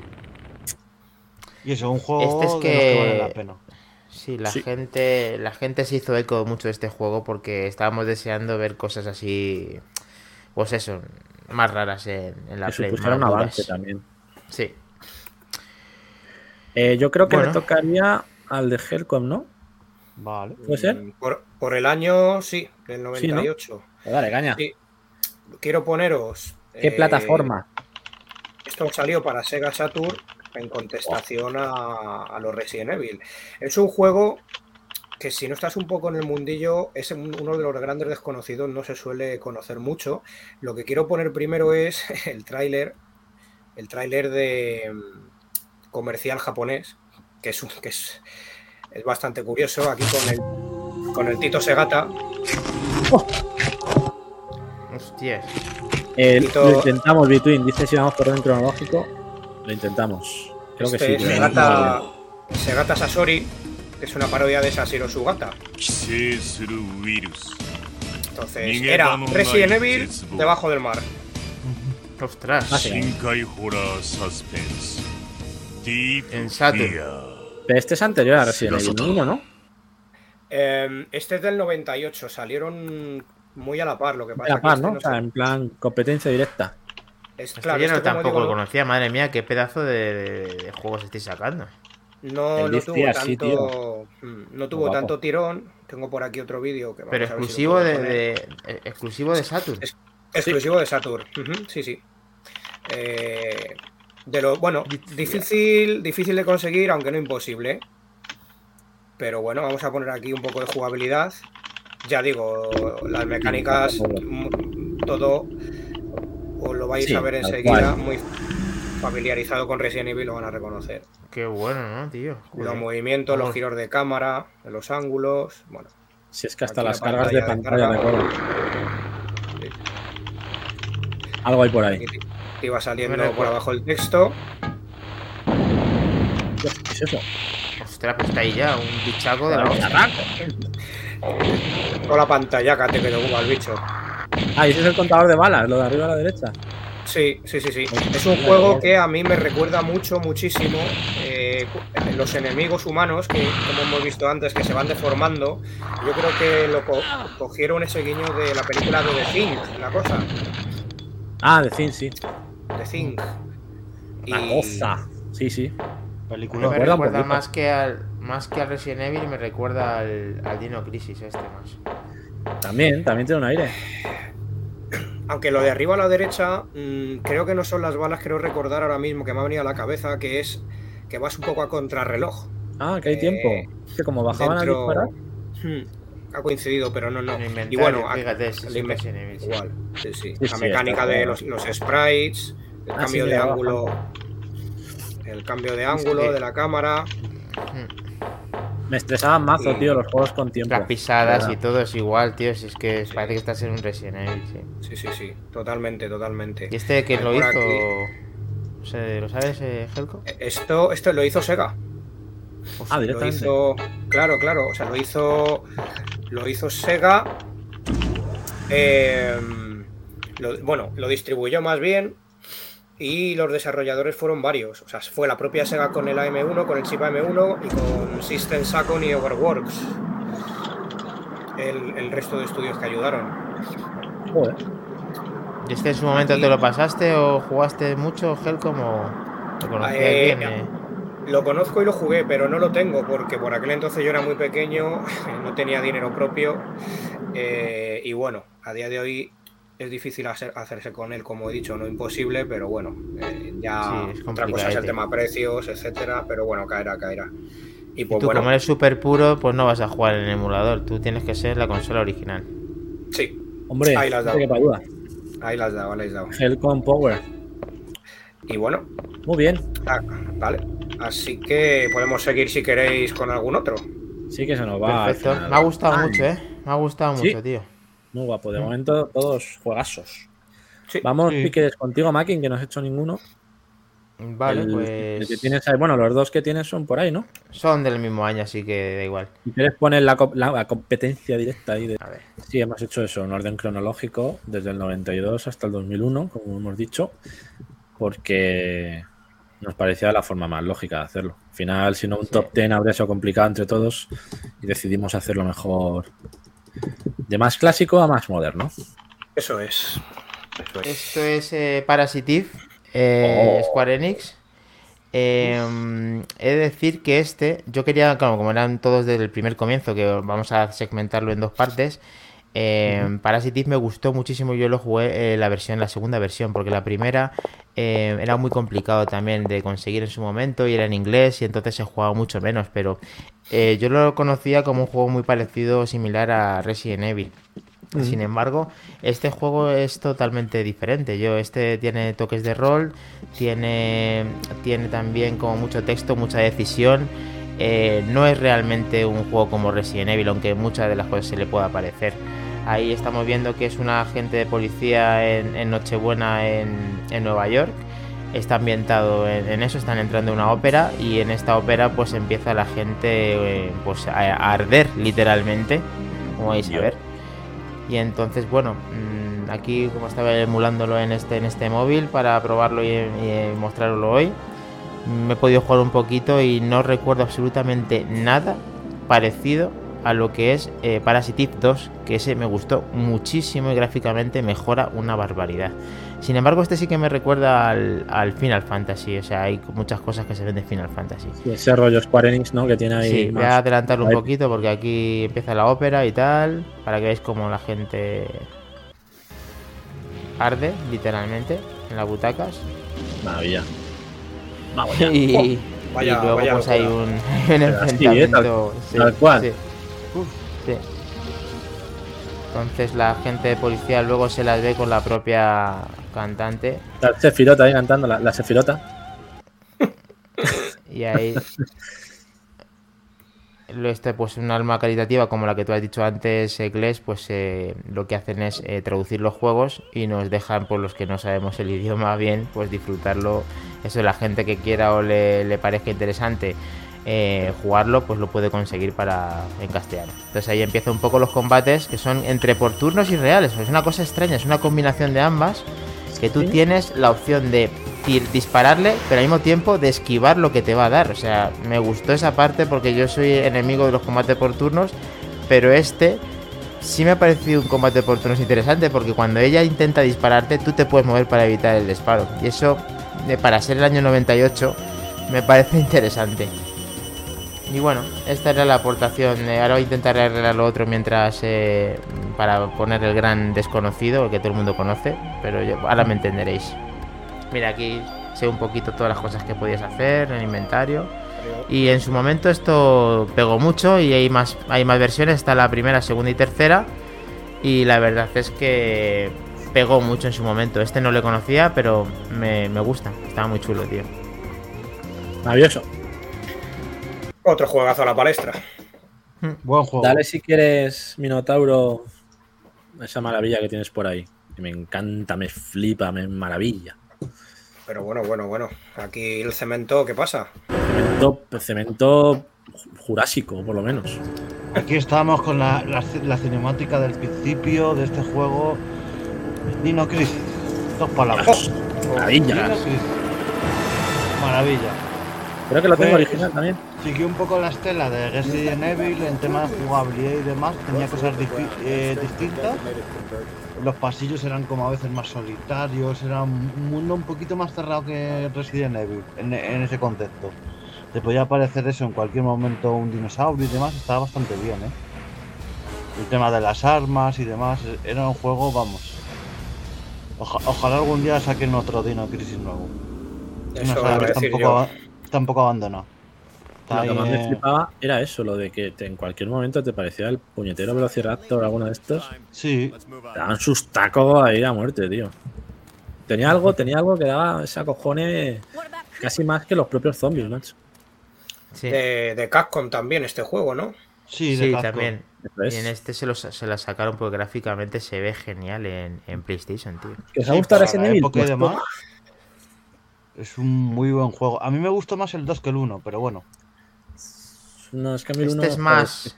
Este es más survival horror y el 2 es más acción, pero bueno. claro, Eso o sea, es, me mola más el survival, así de este rollo.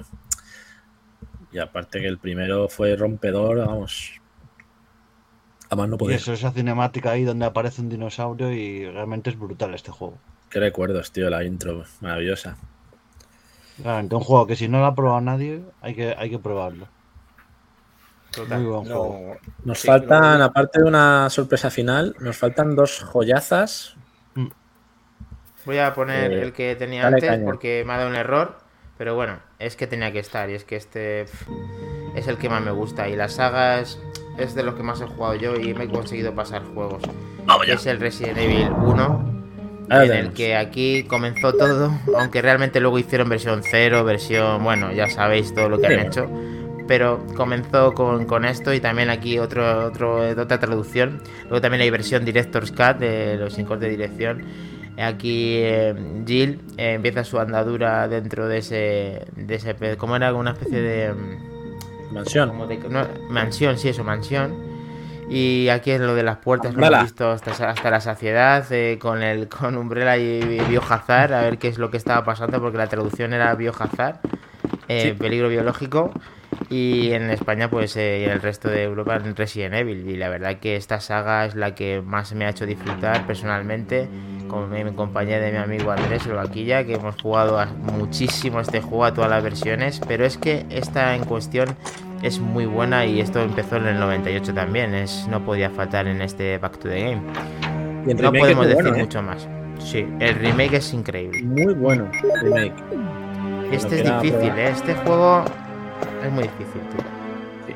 No es fácil. El 1 además en cuestión, este en cuestión no es fácil. También por esas mecánicas que tiene, esos movimientos tan toscos, lo hacía más complicado. ¿no? Sí, luego los movimientos que ha dicho antes Helcom son muy, muy difíciles de interpretar con el mando. Nosotros nos acostumbramos porque es lo que teníamos en ese momento, pero era muy complicado. Y nada, aquí es, un, es una pena. Es bueno, una pena, ¿no? Que eh, lo hemos digamos que ha envejecido alguna vez mal. O sea, este, si no lo ves ahora porque está un poquito rescalado y mejorado, pero si lo ves en la PlayStation 1, te cuesta mucho porque Lo que digo, jugando no, ha envejecido bien. Tienes el juego original, pero mejor visto. Sí. O sea, realmente Sí. no pierdes mucho de la esencia. Total. Sí, Pues además, es eh, Resident Evil. un ejemplo muy bueno de cómo hacer remakes con licencias que ya hay, portándose Eso es. bien. Eso es. Sí. Volvamos con otro clásico. Probablemente a mí esta saga me flipó más que Resident Evil, aunque jugué al 1, al 2 y al 3 también. Pero esta saga tenía algo especial, tenía otro componente, incorporaba elementos nuevos como ese terror psicológico. Mm, Y hablamos del grande, del grande grande. ¡Oh! ¡Oh! ¡Oh! Y con esa musiquita ya. ¿Qué es esto, Ya. señores? Qué maravilla esta música. Silent Hill. Es Un gran juego de Konami, 1999. Salió un poquito después. Y La niebla, tío. Tu, agro, tu gran Perdías- compañía. perdías a tu hija Cheryl, ibas, ibas en el coche ahí hacia el pueblo, tenías un accidente, y bueno, despertabas en una especie de pueblo fantasma. Y básicamente tu, tu tu misión era encontrar a tu hija perdida. Luego se descubría que en este pueblo pues había una movida acá montada, rollo posesiones infernales y sectas y movidacan con dimensiones paralelas y leches varias, que era un flipazo de juego, la verdad. O sea, muy recomendable. Tenía varios finales también, Uno, sí. Sí. tenía como tres finales, si no recuerdo mal, o cuatro. Y ahí vemos, es verdad que los gráficos eran bastante pobretes en comparación probablemente con Resident Evil, que estaban un poquito más. eh, También es verdad que aquí los entornos eran totalmente tridimensionales, no eran fondos fijos como en el. Resident, y eso pues le costaba modelo a la Play, claro, de Play 1. Entonces, pues simulaban esa, ese mo- motor gráfico, pues usaban la niebla, la oscuridad de fondo, pues para tapar un poquito esas carencias, ¿no? Que justo creo que lo está diciendo Virus, sí, Sí. Play Twin, Eso Lo está es, diciendo. eso es. porque la Play no daba para más. Entonces, al final, pues evidentemente era un pueblo en 3D, todo, todo tridimensional, y costaba, ¿no? Entonces, la verdad que le, quedaba muy bien al juego, no, no, no cantaba mucho, porque le daba incluso un componente más claustrofóbico y, y- y angustioso al- a, la, a la- pues eso, a la ambientación del pueblo, ¿no? Eh, bueno, este es el principio, básicamente, del juego, en el que veíamos, creíamos ver a, a Cheryl, que era la, la hija de Harry, Harry Mason, y nos adentrábamos en unos pasillos cada vez más, más tétricos que si va vemos esos giros de cámara que también esos entornos en 3D permitían usar otro tipo de cámaras más estratégicamente colocadas. Aparte de en algunas escenas poder controlar nosotros la cámara había escenas como en esta en el que la cámara era fija y teníamos que guiarnos por, por, la, por lo que nos ofrecía el juego eso le daba también ese componente de, de visibilidad y de, de tétrico, ¿no? Que, que nos, nos, hacía estar ahí sin saber, por ejemplo, aquí que teníamos delante, porque la cámara enfoca al personaje. Todo estaba enfocado de forma que fuera angustioso, que fuera claustrofóbico y que lo pasáramos un mal ratejo, ¿no? Bastante siniestro todo, bastante sangriento. Eh, pero la verdad que muy bien, muy bien, muy hecha la historia, muy bien currado todo. Sí, una, y una locura, gran... una locura de historia. Sí, sí, no podía faltar. Este es una barbaridad de juego también, sí, señor. Sí, Sacaron una peli que la verdad que a mí no me pareció excesivamente mala. Es verdad que luego se le va un poco la olla, pero la peli, el planteamiento no es malo en sí mismo. Y no, lo, no, lo, no la destacar, vamos, no la clasificaría como de las peores pelis de videojuegos, desde luego, hay muchas peores. Yo creo que se podría decir que fue digna. Sí. Que podría haber sido mejor. Totalmente de acuerdo. Es que incluso la película te mezcla cosas del 1 y del 2. Sí, sí tiene ambas. Queda una, una, rayada. A mí me moló, a mí y me moló la y, aquí, aquí los puzzles en el Silent Hill te tenías que devanar los sesos con algunos, que era una. Bueno, una de hecho, había, había, un puzzle que era un poema de un piano que fue especialmente conocido porque fue de los más. La gente decía, pero qué pirada de olla es esta. Yo me acuerdo que estuve como varios días en verano haciendo anotaciones porque de aquellas, claro, no, tampoco había internet así como ahora, guías y de todo.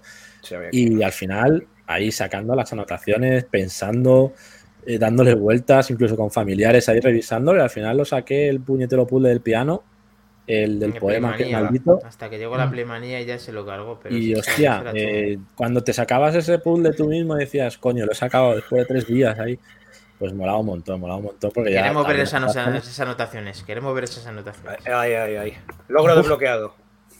Pues probaremos a ver dónde están. Satisfacción personal, sí, sí. Y Además para que- acabar, pues tenemos esa joyita final, Helcom. ¿Mm? ¿Qué nos tienes?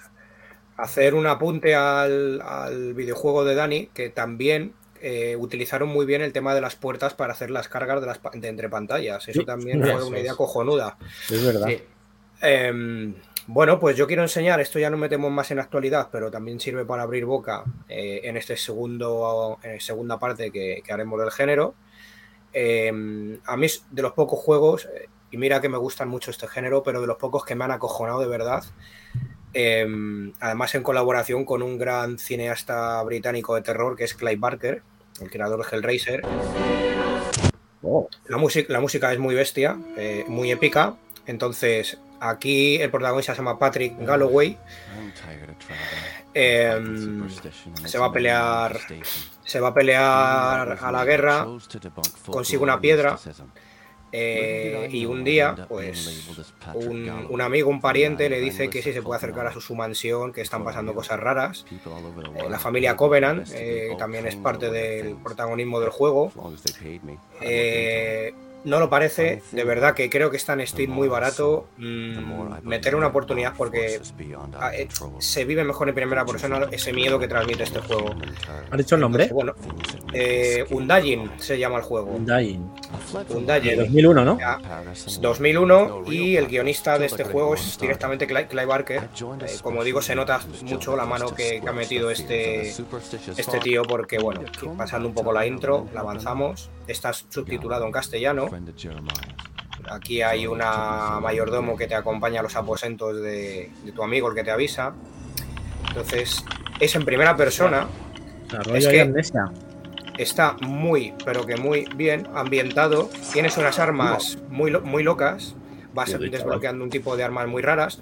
Incluso aquí, que yo creo que, fíjate, los creadores del Bioshock, eh, que yo creo que se basaron en este juego en una parte en la que, en la que usas unas magias tipo poderes. Esa es la familia Barker.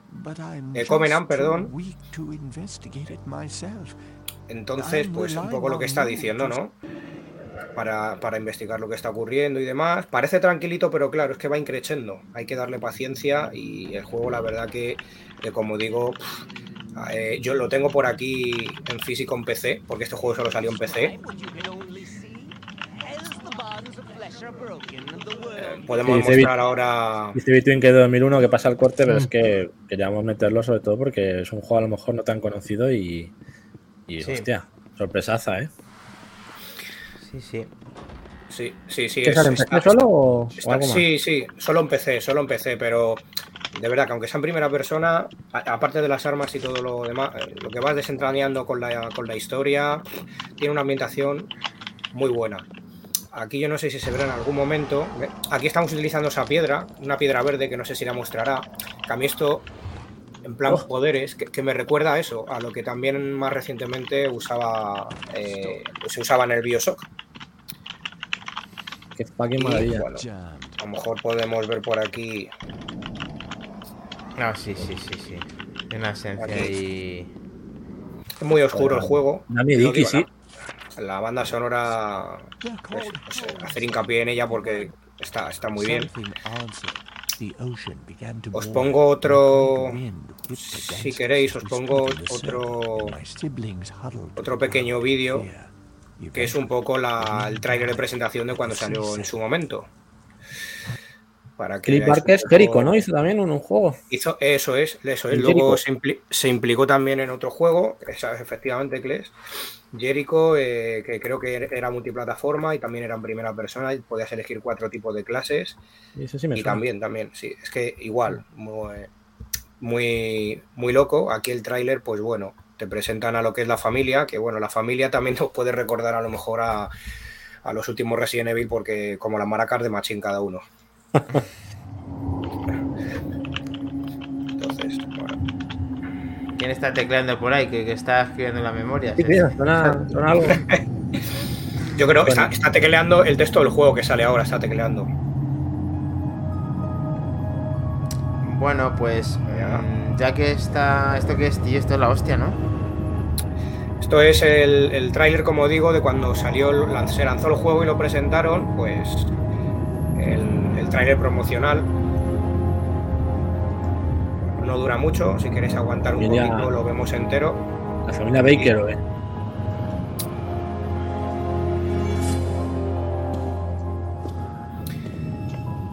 Y pues bueno, aquí para quien nos oiga y no nos pueda ver, pues están presentando a cada uno de los miembros de la familia, Madre mía. a los angelitos. Ah, joyitas. Sí, sí, de lo mejor lo superior de cada casa. Pero bueno, Aquí hay una escena casi al final bastante reveladora qué guapo. que, que tiene que ver con, con el amigo que le avisa al protagonista para que vaya. El Joker. Bien. Ese, ese lo, lo copió, lo sacaron de Silent Hill ese, ¿eh? Este, este juego yo lo he tenido que dejar varias veces y retomarlo de, de, de la cojones. O sea, no. Me ha pasado que yo creo con, con cuatro, concretamente, hasta hasta el día de hoy. Mía. Este. ¿Cómo sé cuál es? ¿Helcom? Eh, el mismo. ¿Cómo? Es el mismo, es el Este mismo. es el mismo. Es el El mismo. anuncio- el mismo, El sí. anuncio, el tráiler del juego. Eso Ah, vale, vale. es. Es el- Lo tenía ya, ya ter- ya termina.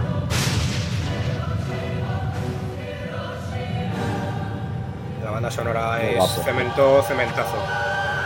Están saliendo ahí todos los personajes de la familia, pero vamos, vaya joyitas. Si lo queréis ver el vídeo, me da pena, ¿eh?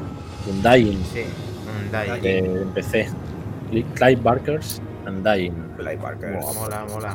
Si ya decía yo, el payaso ese volando, digo, coño, si es igual que acabo de ver, ¿no? que es, el, es la Sí, isla sí, están 2001, todos claro. los- Eso es.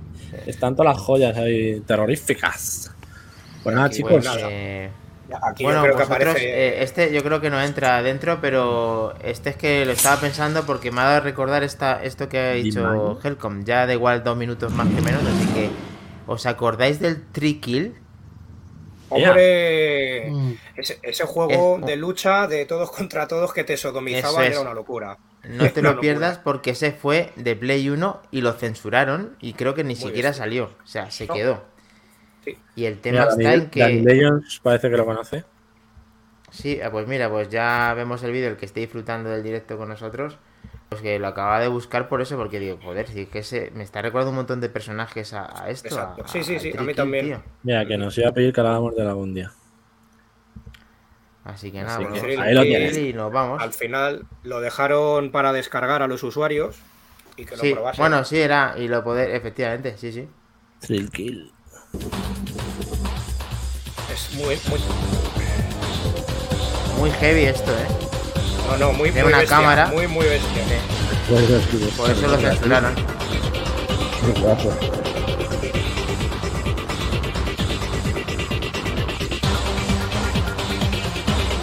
En el 98, ¿eh? Lo empezaron a 98. hacer y lo cancelaron. Lo cancelaron en el 99. Iba, iba a haber salido para Play 1.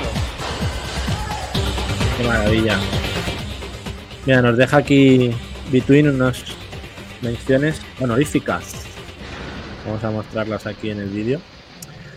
Dice I have no mouth and I must scream. Bram Stoker Drácula de Mega CD. El Blood del 97. El Alien Theory. El Splatterhouse. Zombies Ate My Neighbors. Ese de Super Nintendo. 93 juegazos también, sí señor. Between, gracias por el aporte. Siempre se agradece. Y aquí viendo cómo se reparte amor. Madre mía, va tostón el vídeo, ¿eh?